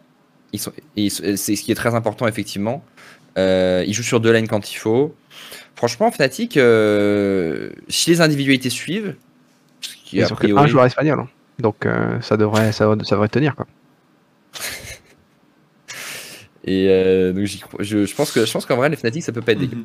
Je vois, euh, y en a qui se plaint en se disant mais euh, vous avez à peine parlé du groupe B, mais viens nous parler du groupe B si c'est plus sur Gamer Legion ou que tu penses que Fantasma passe les groupes, hésite pas. Hein. Parce que au niveau des joueurs, évidemment, bah, la Carmine, on sait à peu près et on en a parlé pendant toute la saison ici. ils ont fait plutôt des bons play-in et il n'y a pas vraiment grand chose à redire. Et l'opposition Carmine X7, bah ce sera 113 comme on l'a dit tout à l'heure et Saken versus euh, Temtaru. En tout cas, ce sera ça le 2v2. Euh, mais je pense que Carmine est plus constant que X7. Quoi. je, suis le reste de la carte, je pense qu'on peut donner l'avantage à Carmine. Euh, mais, mais viens, donc sur le Discord, en tout cas, n'hésite pas à nous partager tes lumières. Donc ce, ce groupe C avec Fnatic TQ, vous en parliez, je pense une équipe qui peut vraiment challenger BDS Academy. Et derrière, est-ce que ces Bifrost ont du nerf, vous les voyez sortir ou challenger SK Gaming le, top 4 euh, le top 2 de Pologne qui jouerait pour la troisième place, ou vous pensez que Fnatic BDS c'est dans cet ordre qui sortiront euh, à la fin des groupes? Les mecs s'appellent vraiment SK Gaming quoi. Ouais, Ah, pour le coup, je les, les connais pas du tout. Hmm. Mais je fais confiance à BDS Academy pour ne pas faire moins que top 2 dans ce groupe. Ah, je, pense que c'est potentiellement, ça pourrait être une finale, hein, Fnatic BDS. Je pense que c'est sur le papier le match le plus hype des, des groupes. Oui. Euh, il fallait que Fnatic tombe dans l'équipe d'une dans la poule d'une équipe. Et honnêtement, BDS, c'est pas loin d'être le favori, je trouve, pour la compétition. Enfin, il, sort du, BO contre LDLC. Et LDLC BDS, c'était un, BO très très équilibré. Où je pense que LDLC ont clutch les teamfights, mais BDS jouait globalement légèrement mieux en tant que team. Euh, je pense que ces deux équipes, les deux, les deux sont les deux favoris du, du de la compète. Et Fnatic, euh, c'est toujours difficile de, de, de, juger deux, équipes qui sont, qui sont dans, des ligues différentes. Hmm. Et voilà, Fnatic BDS, moi je vois, je vois ça vraiment comme le match à, à checker. Quoi. Bon, pour, pour l'info côté SK, parce que je sais qu'il y en a certains qui cherchent toujours à avoir de l'info, euh, en gros euh, c'est une équipe très très jeune, peu d'XP, il y a Harpoon qui est un peu leur top joueur, qui est ADC, euh, il prend beaucoup de ressources sur lui et il est capable de pas mal les transformer. Et sinon, c'est des solo queue talent, hein, en gros, qui jouent des Kiana, Yasuo, Yone. Euh, enfin voilà, ça c'est genre du mid laner. C'est euh, du coup une très très jeune équipe qui, au talent, a réussi à monter. Et maintenant qui au talent doit essayer de s'imposer en EUM mais moi justement je vois leur fin de parcours ici. Et je vois TQ et, BDS prendre, prendre les points. Mais ce sera pas si simple. Je vois bien potentiellement un euh, et euh, justement euh, que ça se fight entre deux équipes, peut-être une qui aurait mal commencé la, les groupes, ça, nous, ça arrive en première semaine, et qui se, qui se retaille la part du lion en, deuxième partie, mais du coup qui se retrouve peut-être en 4-2 et devoir challenger. Parce que je vous rappelle que ah, c'est que les deux premiers qui sortent. Hein. Ouais, et puis il y a aussi, il faut bien voir que on, a besoin des, des quadras première place pour pouvoir viser le demi-finale full France, et, et, ça se joue et ça se joue directement en groupe. Il mm. faut pas, parce que sinon, alors, bah, sinon on est obligé. Si, à partir du moment on, si on part du principe que Vita, Carmine et LDLC finissent premier de leur groupe, en étant bien coquilles, euh, et que BDS, là, ils, venaient à faire deuxième contre un peu l'équipe, le, piège Fnatic, euh, bah, ça veut dire qu'on a deux équipes françaises dans la même, euh, qui se face en quart forcément. Mm. BDS et une autre équipe, et là, ça peut faire des, déceptions. Quoi. Clairement. ça parce qu'en vrai, déjà arrivé, non Pardon ça nous est déjà arrivé euh, en EM, non Je sais pas. certainement, mais je pense qu'on n'a jamais été aussi favori. un truc comme ça. Oui, par contre, ouais. Je, pense qu'en fait, je pense que pour n'importe lequel de ces équipes françaises, ne pas faire demi-finale est une déception pour le coup. Euh, et euh, C'est ça que ressentent les Coréens. Hein. Les Coréens et les Chinois. Ah, ouais, mais sauf ouais, mais non, parce que tu vois, il y, a y a les Coréens et les Chinois. C'est-à-dire que je pense que pour le coup, ne pas faire quart de finale est une grosse déception. Et ne pas faire de finale, je pense que c'est un petit peu une déception pour certaines équipes, mais, mais, euh, mais tu vois, c'est pas comme si l'Espagne arrivait avec quatre énormes équipes aussi. Là, nous, on est, on est, on est dans, un, dans des Worlds full Covid dans laquelle la Chine n'a pas, pas voulu venir parce que parce qu'il y avait trop de quarantaine. c'est confirmé ça? Non, non, mais je sais pas, j'ai vu passer le tweet comme quoi il se posait la question. Mais... J'en sais rien, hein, mais euh, pour le MSI, ouais. ce serait dommage. Mais, euh, mais c'est un peu la situation dans laquelle on est. Quoi. Je pense que n'importe lequel des quatre équipes déjà vise la victoire. Enfin, peut viser. C'est-à-dire que euh, tu vises pas toujours. quand tu vas aux Worlds, objectivement, enfin, tu vises la victoire bien sûr, mais tu vois, moi quand je suis allé aux Worlds avec Spice, je me faisais, je me faisais pas non plus beaucoup d'illusions sur nos chances de gagner le tournoi, si tu veux, par exemple. Quoi et euh, je, je, je, défaitiste. Euh, oh, c'est incroyable. Je, l'avais dans un coin de ma tête, tu vois. Je me dis sur une histoire de, de toute une vie, mais, euh, mais enfin, si on gagne avec peut-être. Mais ouais, parce que si on gagne Sketty en quart, ensuite faut quoi? Faut aller battre euh, G2, faut aller battre ensuite FPX, tu veux, en, en, BO5. Enfin, euh, il y, y, faut, y a des moments faut être après et globalement, là, je pense que les quatre équipes françaises partent en disant je peux, je veux gagner le tournoi. Donc et, et je peux et je dois être en demi-finale. Et donc, euh, donc, voilà, je pense un peu l'enjeu. D'accord. Et, tu, penses qu'il y a combien d'autres équipes qui se disent euh, on peut gagner le tournoi? Fnatic aussi, ils se disent qu'ils peuvent gagner le tournoi Fnatic, X7, Gamers Gamer Legend, Agorog. Euh, après, il y en a plein qui doivent se le dire, mais qui, qui vraiment se le disent, genre, se disent tous les matins, genre, genre je, je, je, je vais, je, je, une chance sérieuse de gagner le tournoi. Je pense que c'est ça. Pour moi, tu l'arrêtes là, X7, Ouais, Tu, tu je que UOL, alors, UOL peut-être je connais pas suffisamment UOL, euh, mais je, je sais pas. Pour, enfin, pour moi, UOL, euh, Bison, Entrart, Spendao, euh, en gros, tout ça c'est du, enfin, pour moi du second tiers, c'est-à-dire ils auraient sur des mauvais, euh, ils peuvent sortir des groupes, mais sur des mauvaises, enfin, ils seront pas suffisamment complets pour aller jusqu'au bout. Je, je te rejoins. Bah, moi, je vois, je vois, pas, je vois pas Bison, par exemple. Enfin, moi, quand je les vois jouer par Fnatic, prennent 3-0 contre Fnatic, sec. Alors, à moins que ce soit un très bon jour de Fnatic ou un très mauvais jour de Bison, genre, individuellement, il y avait un monde d'écart entre les deux. Quoi. Genre, Maxi, il, peut, il pouvait vraiment. S'il voulait un V9 chaque game, il un V9 chaque game. Quoi. Hmm. Euh, Donc, Maxi contre Cheo, ça, ça va être cool. Ça, ça va être très sympa. Euh, Maxi, pour le coup, euh, c'est vraiment le candidat à suivre. dans la jungle, il, avait, il était déjà été très bon. C'est pas contre la Carmine l'année dernière qu'il avait été très bon? C'est possible, puisque ça, aurait pu être un joueur Carmine dans les Aussi, ouais. Et, euh, et, euh, et, du coup, il est, je pense que. Puis, euh, il est. J'avais des rumeurs comme quoi il partageait l'escrime avec Razor. C'est-à-dire, je crois que c'est. C'était le sujet ça, ouais, ouais, ouais, ouais, Moi, j'avais et, J'avais entendu parler de ça aussi, ouais. Et, et bref, c'est un très bon joueur. Et, faut, il fait effectivement, il était excellent contre, contre Bison. C'est ça. Et il était du coup chez Fnatic Rising, exactement.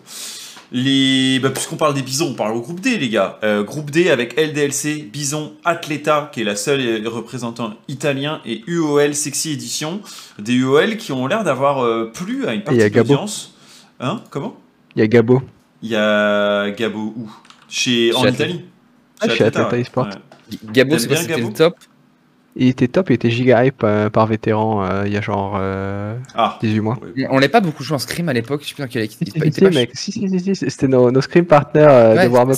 C'était nos, nos, nos porte-bonheur. Nos de warm-up. Ouais, ouais, ouais, à chaque fois on s'entraînait contre eux et on faisait des, des pure games. Ah, c'était grave drôle, ouais. C'était quoi l'équipe Atleta, du coup, c'est Gabo, mais, À l'époque. Ah, l'équipe d'avant. Je sais plus. Euh, ben, il joue avec Fort, c'est cette année-là Où il joue avec Fort, Tabac et tout? Non, c'était. Bah, Tabasco, Phantomless, peut-être ça. On va retrouver. Mais du coup, vas-y, on le top laner. Ouais, j'enchaîne. Crazy, mec, c'est crazy. Crazy, ouais. C'est en 2020, ouais. C'est crazy. Team Crazy. Voilà. Donc, euh, Gabo, bah, dedans l'équipe, il y avait Raxo, c'est ça? C'était cette équipe avec Raxo? Alors, je me souviens plus du support, mais je me souviens de Gabo, puisque c'était un mec sympa et il prenait. Mais bon, euh, il les... cher hein, quand même, Gabo. Euh. Les, avis de. de euh, c'était de vétérans là sur, euh, sur Gabo, bon c'est pas forcément ce qui m'intéresse, mais par contre, euh, ce, vos avis à vous sur ce LDLC Bison Athleta UOL, est-ce que on voit des Bisons challenger nos champions français, ou est-ce que c'est pas un très bon tirage pour LDLC de se retrouver avec l'équipe italienne 3ème seed, l'équipe espagnole 2 et une équipe allemande qui fait top 3 de sa ligue? Je pense que LDLC va ratio le groupe. Mm-hmm. Euh, surtout si Exakik arrête euh, de jouer sur son compte des deux euh, et de Inkley Scream. Tiens, tiens, tiens. Un message caché peut-être. je vais demander s'il était prêt. Il avait l'air de dire match par match. Donc il, est, a peut-être pas pris les bonnes informations près de Tréton. toi, Duke, tu disais que Bison, c'était tout dans la draft, mais un peu vite derrière, c'est ça hein?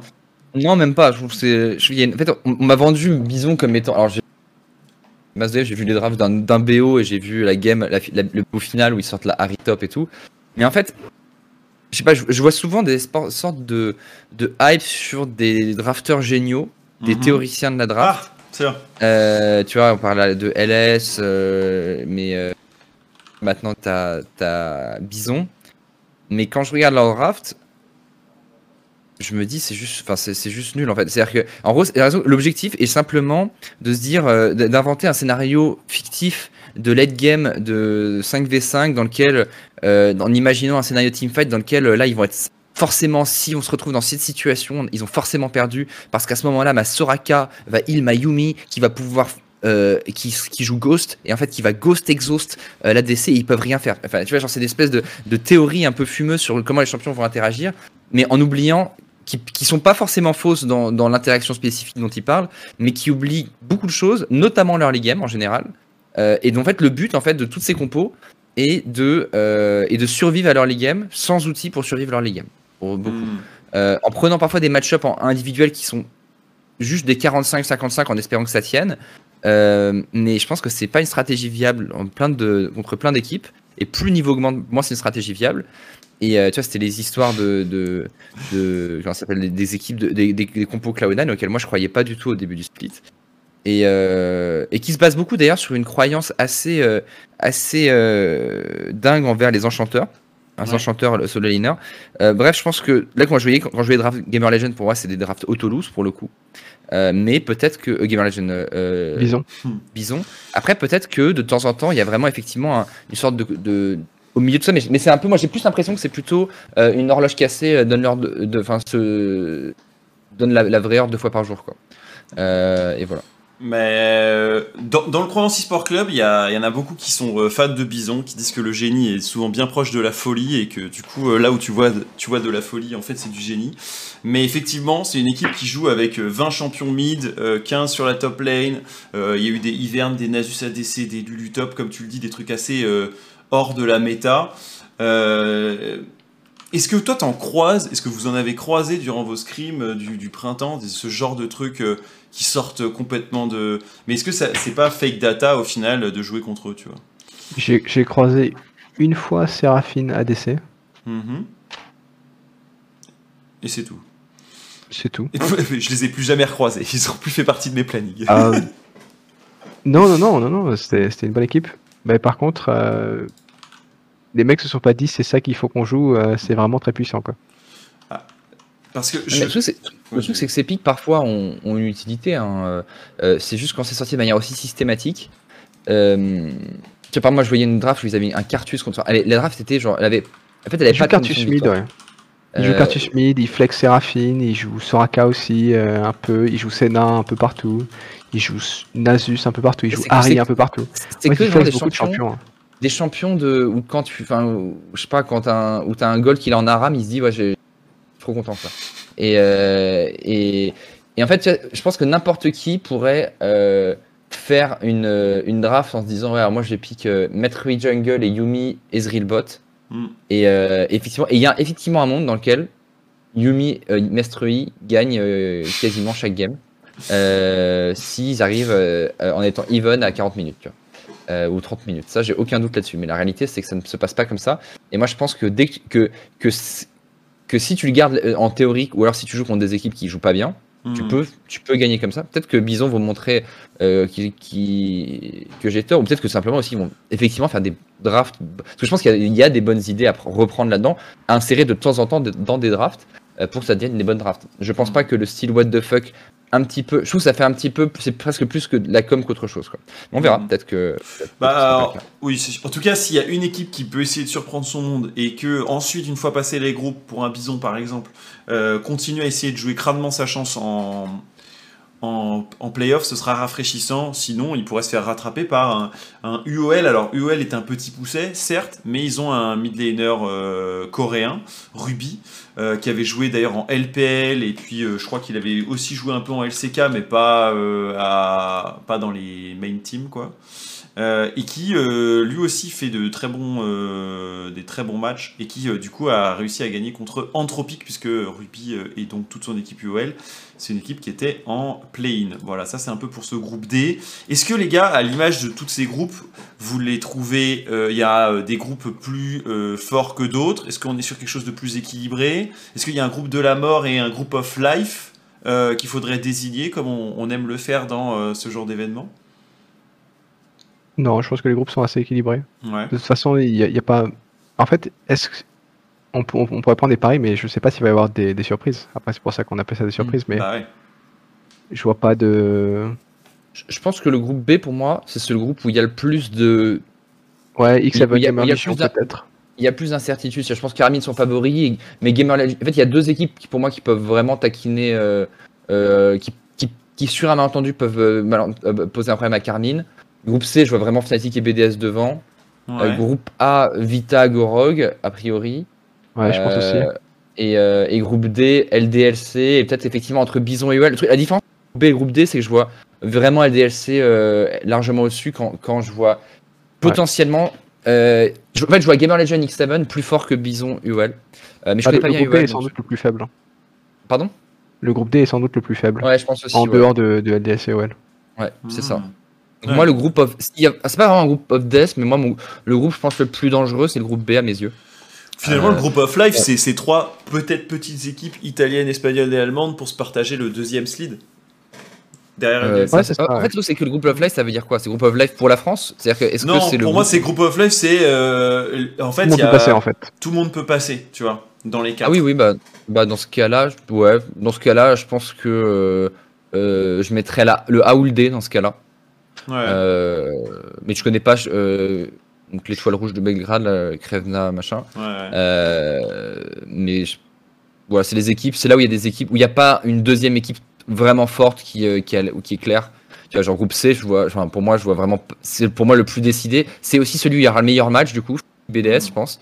Mais, euh, mais je, je, vois pas Bifrost de ce qu'on a vu euh, qui sont vraiment rincés et, et Team SK. Je, en fait, je connais pas Team SK, mais s'ils sont pas seed 1 en Pologne face à, au, quasi seed 1 Espagne, seed 1, enfin 1,5 France, je vois pas comment ça passe quoi. Hmm. Ok. Bon, ça c'était du coup pour, euh, pour les groupes. Euh, je pense qu'on a fait un, bon tour. S'il y avait eu des questions, euh, c'était le cas. C'est certains posaient la question de ensuite ce sera des BO3, des BO5. Là c'est BO1 aller-retour en deux semaines, de jeudi à dimanche la semaine prochaine, puis de re de jeudi à dimanche la semaine d'après. Et ensuite ce seront des BO5, il me semble, à moins que les quarts de finale soient en BO3. Non, tout est en BO5 maintenant. Je crois que ça a changé. Il y a un truc qui a changé, ouais. Non, non, non, non. tous les matchs sont tombés au 5. C'est, Ça, c'est cool. Hein. Sans loser C'est vraiment cool. Ouais T'es content, euh, Mef? Ouais, moi je suis hyper content pour les joueurs en fait. Parce que c'est super important pour un joueur de se montrer. Super bah, important. Et, tu penses que, Mef, euh, tes collègues euh, et les équipes LEC regardent une nouvelle fois attentivement pour faire des changements? Parce qu'on sait qu'un, par exemple, à Australie, ça fait déjà le choix de sortir euh, deux de leurs joueurs. Est-ce que tu crois qu'ils seraient à même d'aller piocher dans les deux euh, euh, meilleures équipes ou les trois meilleures équipes une fois le tournoi passé pour aller renforcer leur top lane ou leur support, par exemple? Oui. Ouais. Clairement, c'est le tournoi que les équipes de LEC attendent pour faire leurs changements si elles en ont à en faire. Ouais. Hmm. Je pense que c'est c'est là que tu vois les meilleurs joueurs et tu vois aussi ceux qui tiennent la pression et ceux qui sur, ah, sur qui tu veux faire un pari quoi. Mais l'année dernière, c'est ce qui s'était passé avec Adam. Hein. Euh, final, des, enfin, vainqueur des EU Masters et de la LFL, il était parti chez Fnatic. Les choses vont vite, hein. Le groupe D. Les choses vont vite. Pourquoi? Qu'est-ce qui s'est passé? On n'a pas vu le groupe de Koi. Ah putain, vous êtes con. Vous êtes con, vous êtes con. Le groupe Le groupe euh, ¿Dónde está? ¿Dónde está la Koi, por favor? euh, aïe, aïe, aïe. Non, effectivement, il n'y a pas de, groupe Koi. Eux, ils regardent tranquillement euh, ce qui se passe et peut-être qu'ils le transformeront un peu leur line-up. J'ai pas du tout eu d'écho de, de, mercato encore sur, les, sur ces équipes-là. Je pense qu'elles attendent elles aussi que ce soit fini, puisqu'en fait, après, il y aura tout le mois de mai dédié au MSI qui lui permettra de faire les ajustements et, les changements. Ce qui peut se passer aussi, c'est que tu peux récupérer des joueurs déchus de LEC. D'habitude, euh, la plupart des joueurs déchus de LEC, euh, ça fonctionne pas mal. Hein. Après, ah, ils ont eu un peu un. Pour le coup, un White Knight. White Knight, euh, c'est pas mal. Hein. Salut à tous. un bon choix. Hein. Hmm. Y a tweet sur une signature dans 48 heures. Oh. Bah, ça m'étonnerait pas typiquement que ce soit un White Knight. J'en sais rien, pour le coup j'ai hmm. zéro info. White Knight à Dienne, Promiscu Promiscu en Espagne En fait, en vrai, moi je, pense que, moi je pense que Promiscu, euh, je pense qu'en Regional League il ferait, mais euh, pour moi il ferait, serait comme Jack Troll. Tu vois, ça serait une terreur. Hmm. Euh, je sais même pas si c'est un upgrade par rapport à 6, parce que je pense que Skis individuellement est très bon. Peut-être, ouais. Oui, j'avais un bon souvenir de lui. Euh, peut-être pas, hein, mais je, dis pas dans, dans, le cas de l'accueil nécessairement. Je pense que Promiscu il revient en Regional League. Euh, ça, on va se rendre compte qu'après que les gens lui aient craché dessus pendant longtemps, qu'il est pas si mauvais, je pense. Hein. Euh... Ça, c'est les, les, haters, euh, encore une fois motivés par certains, certaines personnes de la scène. Mais mais est-ce que les gars, hein, comme Diazaro, est-ce que les joueurs déchus de LEC, ils vont pas se dire Attends, mais est-ce que j'ai pas euh, mieux à faire à aller en, LFL que euh, en Espagne? Ah, peut-être, mais après, il n'y a pas forcément des places pour tout le monde en LFL non plus. Hein. Euh, et ça dépend. Et puis tout ça dépend de beaucoup de choses. Il y a aussi un truc, il faut être honnête, un joueur de entre déchu de LEC, il voudra, il, va se concentrer, il va, il, va être intéressé par le projet, par ses teammates et tout. Mais quand as, je pense quand tu as 24 ans, que tu as fait des années de LEC et tout, je pense que le salaire est beaucoup plus important que euh, quand on a 18. Ça, c'est clair et net. C'est-à-dire quand on a 18, mhm. au début de ta carrière, tu veux vraiment bien te faire voir et tout. Euh, en, à 24 ans, tu commences à penser au futur un peu. Et, euh, et je pense qu'une différence de salaire est assez importante. Et enfin, faut bien voir que c'est pas du tout. moi, je trouve que c'est pas du tout à mettre alors. Enfin, c'est c'est pas c'est pas un défaut ou, de, ou une erreur de leur part. Moi, je pense que c'est même le choix le plus smart en général. C'est juste qu'il faut pas non plus. Ça dépend à quel point ça les, ça les empêche d'être bons à court terme. Quoi. Hmm. Après, je vois certains qui se disent, mais est-ce qu'on peut vraiment, il peut y avoir vraiment un gros mercato d'intersaison? Euh, bah, y a je pense qu'il peut y avoir des, changements de fou euh, pendant ce mercato intersaison hein, à tous les oh. niveaux. MEF qui appelle du changement. Bah, en vrai, euh, l'année dernière, on s'était dit non, il n'y en aura pas énormément et ça avait été le feu. En tout cas, pour l'année dernière, il y a eu des dingueries. Hein. Ouais, ouais. Genre, il y a des équipes qui ont vraiment changé de visage. Mais, euh, mais c'est toujours pareil, c'est une histoire de, de, banque. Et de, si un gros joueur bouge, est-ce que ça fait bouger tout le reste? Il y a l'effet domino. Hein. Euh, je pense que ça, on l'a vécu déjà l'année dernière. Le domino 2.0. Ouais, exactement, vous y êtes. Et puis, euh, Niski, c'est un secret de polichinelle. Oui, bah, en plus, il y a toujours ce sujet dans les joueurs. Bah non, mais il y en a certains qui disent que Niski pourrait aller dans toutes les équipes de LEC ou serait accueilli dans les différentes équipes de LEC, tantôt chez MAD, tantôt chez Excel, tantôt ailleurs. Donc, euh, ok, ok. Donc nous verrons, nous verrons. Euh, les gars, on a un sujet euh, pour continuer et terminer aussi cet épisode. Un sujet qui est tout simplement notre question cajou, Duke. D'accord, j'ai peur, j'ai peur. Non, question cajou, t'inquiète pas, on n'allait pas l'oublier. Jingle, et on est parti.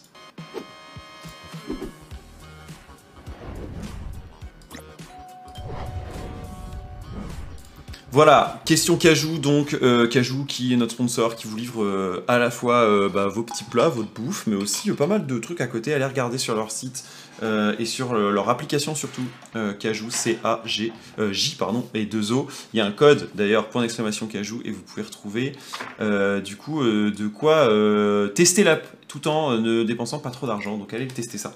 Euh, la question du jour, elle, est euh, sur un sujet que tu vas pouvoir nous remettre en contexte, Duke, autour des MVP, puisque nous avons eu l'élection des MVP de la saison par tout un collectif pour le LEC. Alors oui, un tout petit peu sorti du, carcan du, euh, des EU Masters, mais je trouvais que c'était intéressant parce que tu avais réagi dessus. Ça a un peu poussé à la controverse avec certains journalistes qui sont venus vers toi, euh, des journalistes espagnols d'ailleurs, mais pas que, portugais aussi, j'ai vu, et anglophones, qui n'étaient pas forcément tout à fait d'accord. Alors la question, et ensuite on prendra pas mal de temps pour en discuter, c'est le MVP voté uniquement par les pros, bonne ou mauvaise solution? Et je propose que déjà vous preniez vos sides, messieurs. Euh, et pour ça, bah, un honneur à l'invité, euh, Mephisto. moi, je pense que les, les, pros sont plus à même de juger. Ah, très bien, donc ce sera ton, ton side. Duke devra donc se défendre de l'inverse et ça me fait extrêmement plaisir. Euh, une minute, Mephisto, pour me convaincre que c'est vraiment que les pros qui devraient voter pour les MVP. C'est parti.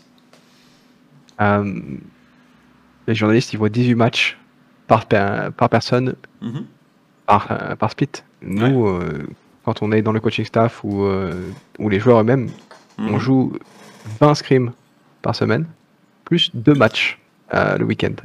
Donc c'est, je pense que les, joueurs pros sont plus à même de voir plus de quantité de choses. Mhm. Et, et ils parlent entre eux, ils ont des échos vachement plus t'en dis plus à tes proches ou aux personnes qui partagent le même métier que toi à un journaliste. Les journalistes, c'est toujours langue de bois, etc. Donc, je pense que les joueurs ont beaucoup plus de capacité à trouver qui sont les top joueurs mhm. que les journalistes ou les gens qui sont en dehors de la scène. Et ça, c'est pas, c'est pas leur faute, c'est qu'ils voient pas les scrims et ils n'ont pas la même interaction avec les joueurs. Euh, ensuite, ouais, ils, font de leur mieux pour, euh, pour se mettre au niveau, mais c'est sans doute pas suffisant. Mhm. Donc toi, euh, pour des MVP qui, euh, qui soient élus que par les pros, euh, on entend bien la raison. Je, pense qu'ils auraient beaucoup plus de valeur si c'était le cas, parce que parce que le broadcast fait énormément aussi dans la perception des joueurs, mhm. etc. Mais pour les joueurs pros, ils savent qui sont les bons joueurs. C'est pour ça qu'il y a des équipes qui, qui ont perduré, parce que les bons joueurs attirent les bons joueurs. Mhm. voilà. Bon, une minute euh, à peine dépassée, mais Mephisto, on a bien entendu ton appel. Euh, Duke euh, va nous répondre en quoi? Bah, En fait, ça ne devrait pas être élu par. ça m'intéresse. Hein. Ouais, ça m'intéresse parce que je pense qu'il a un avis tout à fait tranché sur la question. Mais Duke, c'est à toi, je te laisse le crachoir. Écoute, effectivement, pourquoi que les... En fait, pour la même raison que vient de dire Mephisto. C'est-à-dire que Mephisto est en train dire que ce qui est important, c'est le, la quantité d'informations disponibles mhm. pour les joueurs pro, mais c'est justement ça qui fait qu'ils sont pas les, qu'ils sont pas bien placés pour voter, parce que ce qui nous intéresse au bout du compte, c'est quels sont les joueurs qui ont le mieux parfait pendant la saison euh, et, euh, au, sein de la compétition. Et le problème, c'est que les joueurs vont être biaisés par leurs informations supplémentaires et sont incapables de réellement voir l'information de la compétition. Surtout que d'ailleurs, beaucoup de joueurs, à vrai dire, et ça c'est euh, info importante à savoir, beaucoup de joueurs ne regardent pas du tout tous les matchs de leur propre compétition et sont bien, ont bien plus d'infos, non seulement des scrims, sans avoir toute l'info de la compète elle-même, parce que généralement ils sont un petit peu en pause après leur match ou avant leur match officiel et, ne regardent, et beaucoup ne regardent plus les matchs après. Mm. en plus, de manière générale, donner un, aussi gros pouvoir aux joueurs, un aussi gros droit de vote aux joueurs, euh, c'est assez démentiel. Hein. déjà, est-ce qu'on leur donnerait la capacité de faire tous des choix par eux-mêmes dans la, dans la gaming A, savoir se faire à manger par eux-mêmes hmm. euh, Ils savent même. tu parles d'informations, Mephisto, ils font déjà des centaines de solo queue euh, par, par split et ils sont incapables de savoir quels sont les bons champions. Regarde, ils finissent même par jouer action mid. aïe, aïe, aïe. Ouais, je... Et encore, tu n'as pas utilisé l'argument de la mauvaise foi, euh, dont les joueurs auraient pu être euh, pour aller lire euh, finalement peut-être le pire de leur père plutôt que le meilleur. bravo, Duke, implacable. Ça peut diluer. Le fait que plus de votes, ça peut diluer et enlever la mauvaise foi ou stabiliser le truc. Mais. Oui, je suis d'accord avec toi. Bon, là, c'était notre minute, une minute pour convaincre. On va pouvoir voter. Néanmoins, le sujet, il est, il est intéressant. Surtout que Duke a dû défendre ce à quoi il ne croit pas. Euh, si vous n'en êtes pas rendu compte, eh bien toute sa mauvaise foi a été euh, euh, bien masquée par son, jugement. Néanmoins, c'est intéressant parce que dans des compétitions de sport traditionnelles, on a souvent eu l'occasion d'avoir à la fois un ensemble de journalistes qui votent pour le ballon d'or par exemple, et pas forcément les pairs que sont les joueurs, et en même temps euh, c'est souvent pas forcément, comme vous le dites, ceux qui sont les plus au courant de qui sont peut-être les bons et les très bons joueurs. Euh, comment toi, Duke, euh, tu perçois la chose, sachant que, effectivement, bah, comme tu l'as dit en défendant, c'est leur donner parfois peut-être trop de, trop de pouvoir, ou du coup, c'est, ce serait un vote qui serait que entre pros pour les pros et pas à destination du grand public? Alors, le truc, c'est que ça dépend en fait ce que, ce que tu cherches quoi. C'est-à-dire que euh, est-ce que tu veux élire le meilleur joueur? Est-ce que tu veux élire le meilleur joueur de la compétition? Mhm. Est-ce que tu veux élire euh, le meilleur joueur par le Parce que je voyais des gens qui disaient il faut il faut faire voter les vrais experts comme Dominate, Torin et, et, et LS. Et donc, alors Vega V2, je pense que c'est un vrai expert pour le coup. Mais, ah. euh, mais, euh, mais après, oui, c'est un peu un tweetos aussi. Mais je pense que pour le coup, des quatre, euh, il connaît le mieux le jeu. Et ça n'empêche pas que l'avis des quatre, et, pas qu'il est du tout irrelevant. Hein. Il est même plus relevant que beaucoup des gens qui votent à l'heure actuelle. Euh, mais c'est juste que ça faisait un peu plébiscite en gros de ce. Euh, c'est en gros la voix du peuple, quoi. Est-ce que mhm. du coup, là, ce qui est parce que ça, eux, c'est des proxys pour la. On pourrait aussi faire ça sur Twitter, du coup. moi, je pense que c'est un vote en fait, qui a de l'importance, qu'on le dise ou non, parce que la com joue vachement sur la perception qu'ont des gens, de, des joueurs, des coachs, tout ça. Euh, et, euh, et, du coup, ça joue beaucoup sur la carrière des gens, d'une certaine manière. Et donc, le, et donc l'objectif d'arriver à la au meilleur résultat. Et je pense que euh, effectivement, les joueurs et les staffs sont ceux qui ont la meilleure information. Et mhm. en fait, surtout la meilleure capacité à, à, c'est surtout la meilleure capacité d'analyser qui est le meilleur. C'est-à-dire que je pense que, certes, ce que je disais, et je pense que c'est assez est vrai quand même, dans, j'étais pas de, vraiment de mauvaise foi quand je donnais mes arguments, qui sont les arguments du camp d'en face habituellement, qui sont, qui c'est des bons arguments, euh, mais il n'empêche que je fais beaucoup plus confiance aux joueurs et aux joueurs que j'ai eu depuis toujours pour voter face à euh, au broadcast, que ce soit le broadcast OTP avec tout le respect et l'amitié même que j'ai pour eux, le, mhm. tout le broadcast euh, Riot, même moi maintenant, tu vois, genre moi maintenant, euh, je pense que euh, j'ai pas, j'ai plus cette sorte de, je suis plus dans la gymnastique aussi euh, intellectuelle de, de, je, je, je, vois pas, je vois pas 10 matchs par jour mhm. avec avec avec le, le côté coach, tu vois. Euh, J'en vois beaucoup, notamment en stream et, et, et, puis les games que je caste, mais je suis pas forcément dans la même optique. J'ai pas les informations aussi fraîches qu'avant. Tu vois, je peux, alors actuelle, par exemple, si je faisais des drafts avec Mephisto, peut-être Mephisto de me dire, de me, si on faisait ça en off, tu vois, il me trouverait peut-être Asbin là-dessus, tu vois, euh, parce que j'ai pas forcément les derniers match-ups tout. Bref, c'est pas possible de d'être euh, d'être au fait de tout. Accessoirement, il y a aussi un point, c'est que les gens disent, tu vois, je regardais sur Twitter. Euh, ce qui est marrant, c'est que tous ceux qui se sont mis qui se sont mis à être à s'énerver, c'était ceux qui avaient quelque chose à gagner qu'on change pas le modèle. Mais, euh, mais euh, c'est souvent le cas. Hein. C'est souvent le cas, étonnamment. Ouais. Et, et, et, et, le truc, c'est que euh, on disait oui, mais les joueurs vont biaiser, vont voter pour leurs potes et tout. Mais vous croyez pas que vous croyez que les journalistes et les casters seraient pareil? C'est encore pire même parce que ils sont, ils, sont encore, de leurs ils sont encore plus biaisés hmm. parce que et en fait surtout que, et je pense que c'est d'autant plus vrai passage pour le cast inter, qui est très proche de la, des joueurs LEC. On pourrait dire d'ailleurs pareil de cast FR pour, le, pour les joueurs LFL par exemple. Mais c'est que pour se maintenir au niveau en termes de connaissances et d'infos sur la scène, pour avoir un peu des, insights, ils sont obligés de, parler beaucoup, notamment aux joueurs. Euh, tu vois, de la même manière, moi je parlais à Mac ou à, à Mephisto de temps en temps. Euh, tu sais qu'il y a beaucoup de casteurs LEC qui. Moi je me souviens à l'époque, par exemple, tu avais, vraiment une ligne directe entre G2 et euh, tu avais genre Deficio, Crépo à l'époque, euh, qui avait vraiment info direct. Mais du coup, tu avais vraiment. Et ils étaient les meilleurs, de loin en plus G2, donc ça, se défendait, mais, mais, euh, mais tu sentais que tu vois, tu avais les, avais les qui allaient même voir les scrims chez G2, enfin, c'était c'était un petit peu radio, radio cast, quoi. Euh, et, et, ça, c'est vrai tout le temps, en fait. C'est vrai tout le temps. Et, euh, c'est au passage assez normal, mais du coup, ces gens-là, pour maintenir leur relation, euh, ils sont forcément un peu biaisés aussi. Mm. donc, moi, je pense que les casters sont. je dis pas que c'est pas possible, tu vois. Tu vois ici, on fait. Est-ce que dans ces cas-là, tu fais pas les deux? C'est-à-dire, tu as une All Pro Team qui est du coup dédiée aux joueurs. Moi... Ça m'intéresserait de voir la, différence, en fait. Et pourquoi pas, euh, soit celle des journalistes, soit on a une sorte de ballon d'or comme on a euh, avec le meilleur joueur de l'année, qui est plutôt là dédié aux journalistes. C'est ce que je veux dire? Sauf qu'il sauf qu'il faut un, sauf qu'en fait il en faut une officielle quoi. Euh, oui, je vois ce que tu veux dire. Il en faut une officielle et c'est ça qui est un petit peu, qui est un petit peu, enfin c'est ça qui est important. Mais en fait moi et moi le plus gros problème dans tout ça à vrai dire, c'est que j'ai l'impression que dans la discussion que j'avais sur Twitter avec les gens, en fait euh, c'est un peu les gens ils étaient là à défendre leur, leur ego en fait leur droit de vote tu vois et ce que j'ai dit avant j'ai dit de toute façon les gars euh, on n'est pas en train de, de, de on est en train d'essayer de dire le meilleur joueur euh, c'est pas on n'est pas en train de décider qui a le, qui a le droit de voter pour pour que pour que le, le fait d'avoir ce droit de vote euh, valide ton opinion, tu vois. C'est pas le, c'est pas le Conseil de sécurité de l'OTAN, quoi, le, truc. Hein. Euh, c'est, euh, c'est, c'est juste un vote pour voter pour MVP, c'est pour se rendre utile. Si t'es pas utile dans ce vote, on s'en fout. On n'est pas là pour donner de la street cred, quoi. Et, et je trouve ça un peu, leur street cred à eux. Et je pense par exemple à un, des journalistes avec qui t'as interagi, qui s'appelle Tom. Mmh. déjà, je pense qu'il déteste Alfari, puisque vu les questions qu'il m'a posées plusieurs fois, elles étaient assez, assez chargées.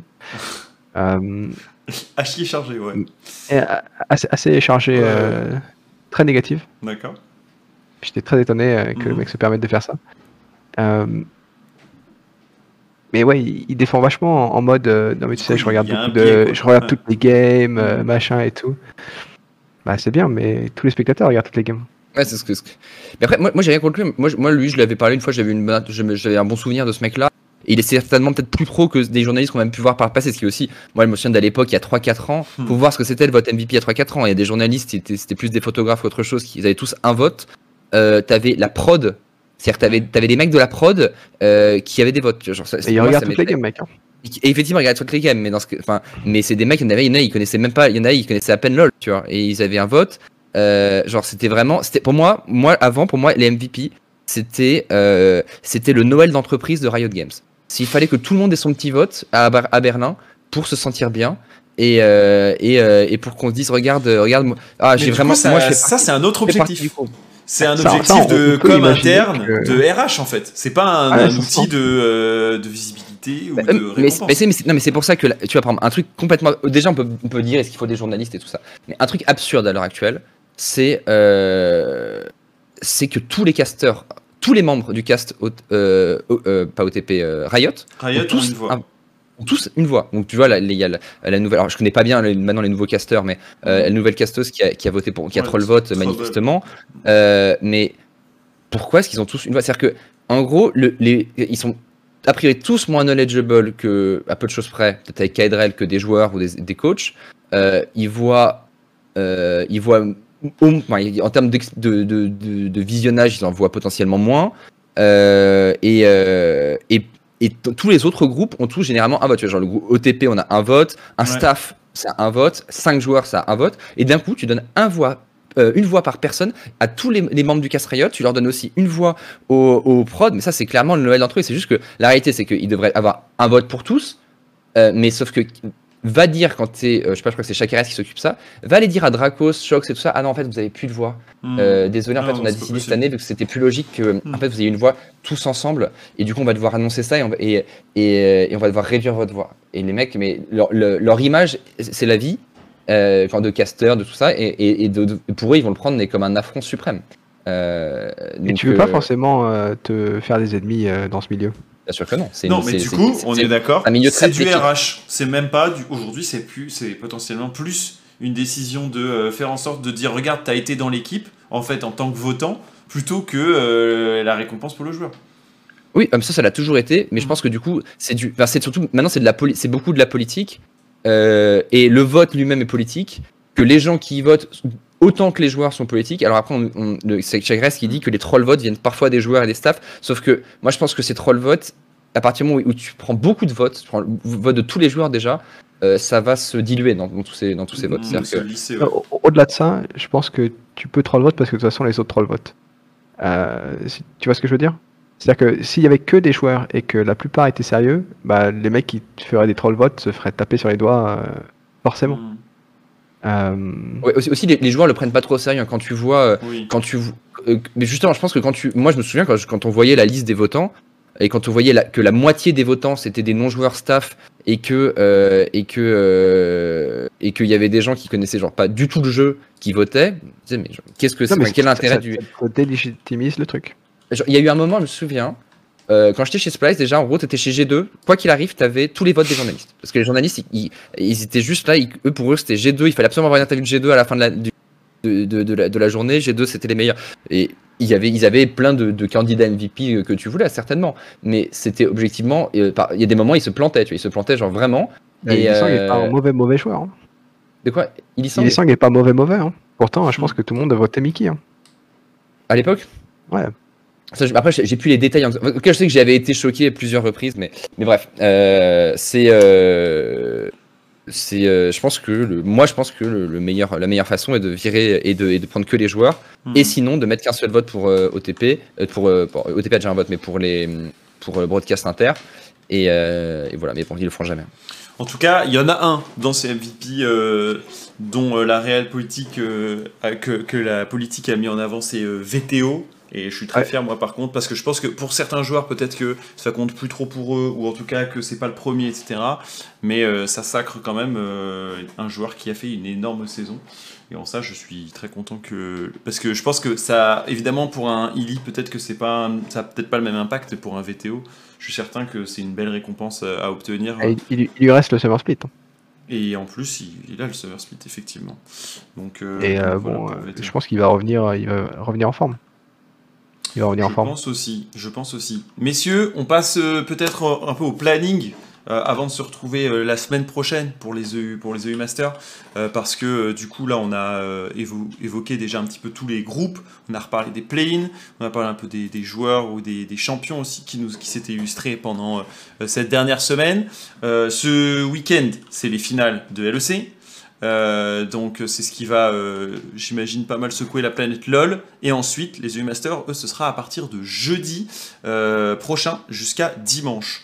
un prono, tiens, on me demande, un prono pour les matchs finaux. tac, tac, tac, tac, tac. Comment ça se, comment je peux l'afficher tranquille là? Hop.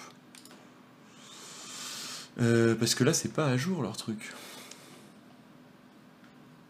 Je voulais vous l'afficher, mais euh, est-ce que vous avez un pronostic, messieurs? Je vous entends plus? Je vous ai perdu. Non, non, non, on est silencieux. Hein. Euh, sur les, sur les poules? Euh, Non, sur les matchs de ce week-end. Ah, c'est ça qui arrive. C'est trop dur à dire parce que normalement j'aurais mis 3-1 Fnatic G2. Ouais.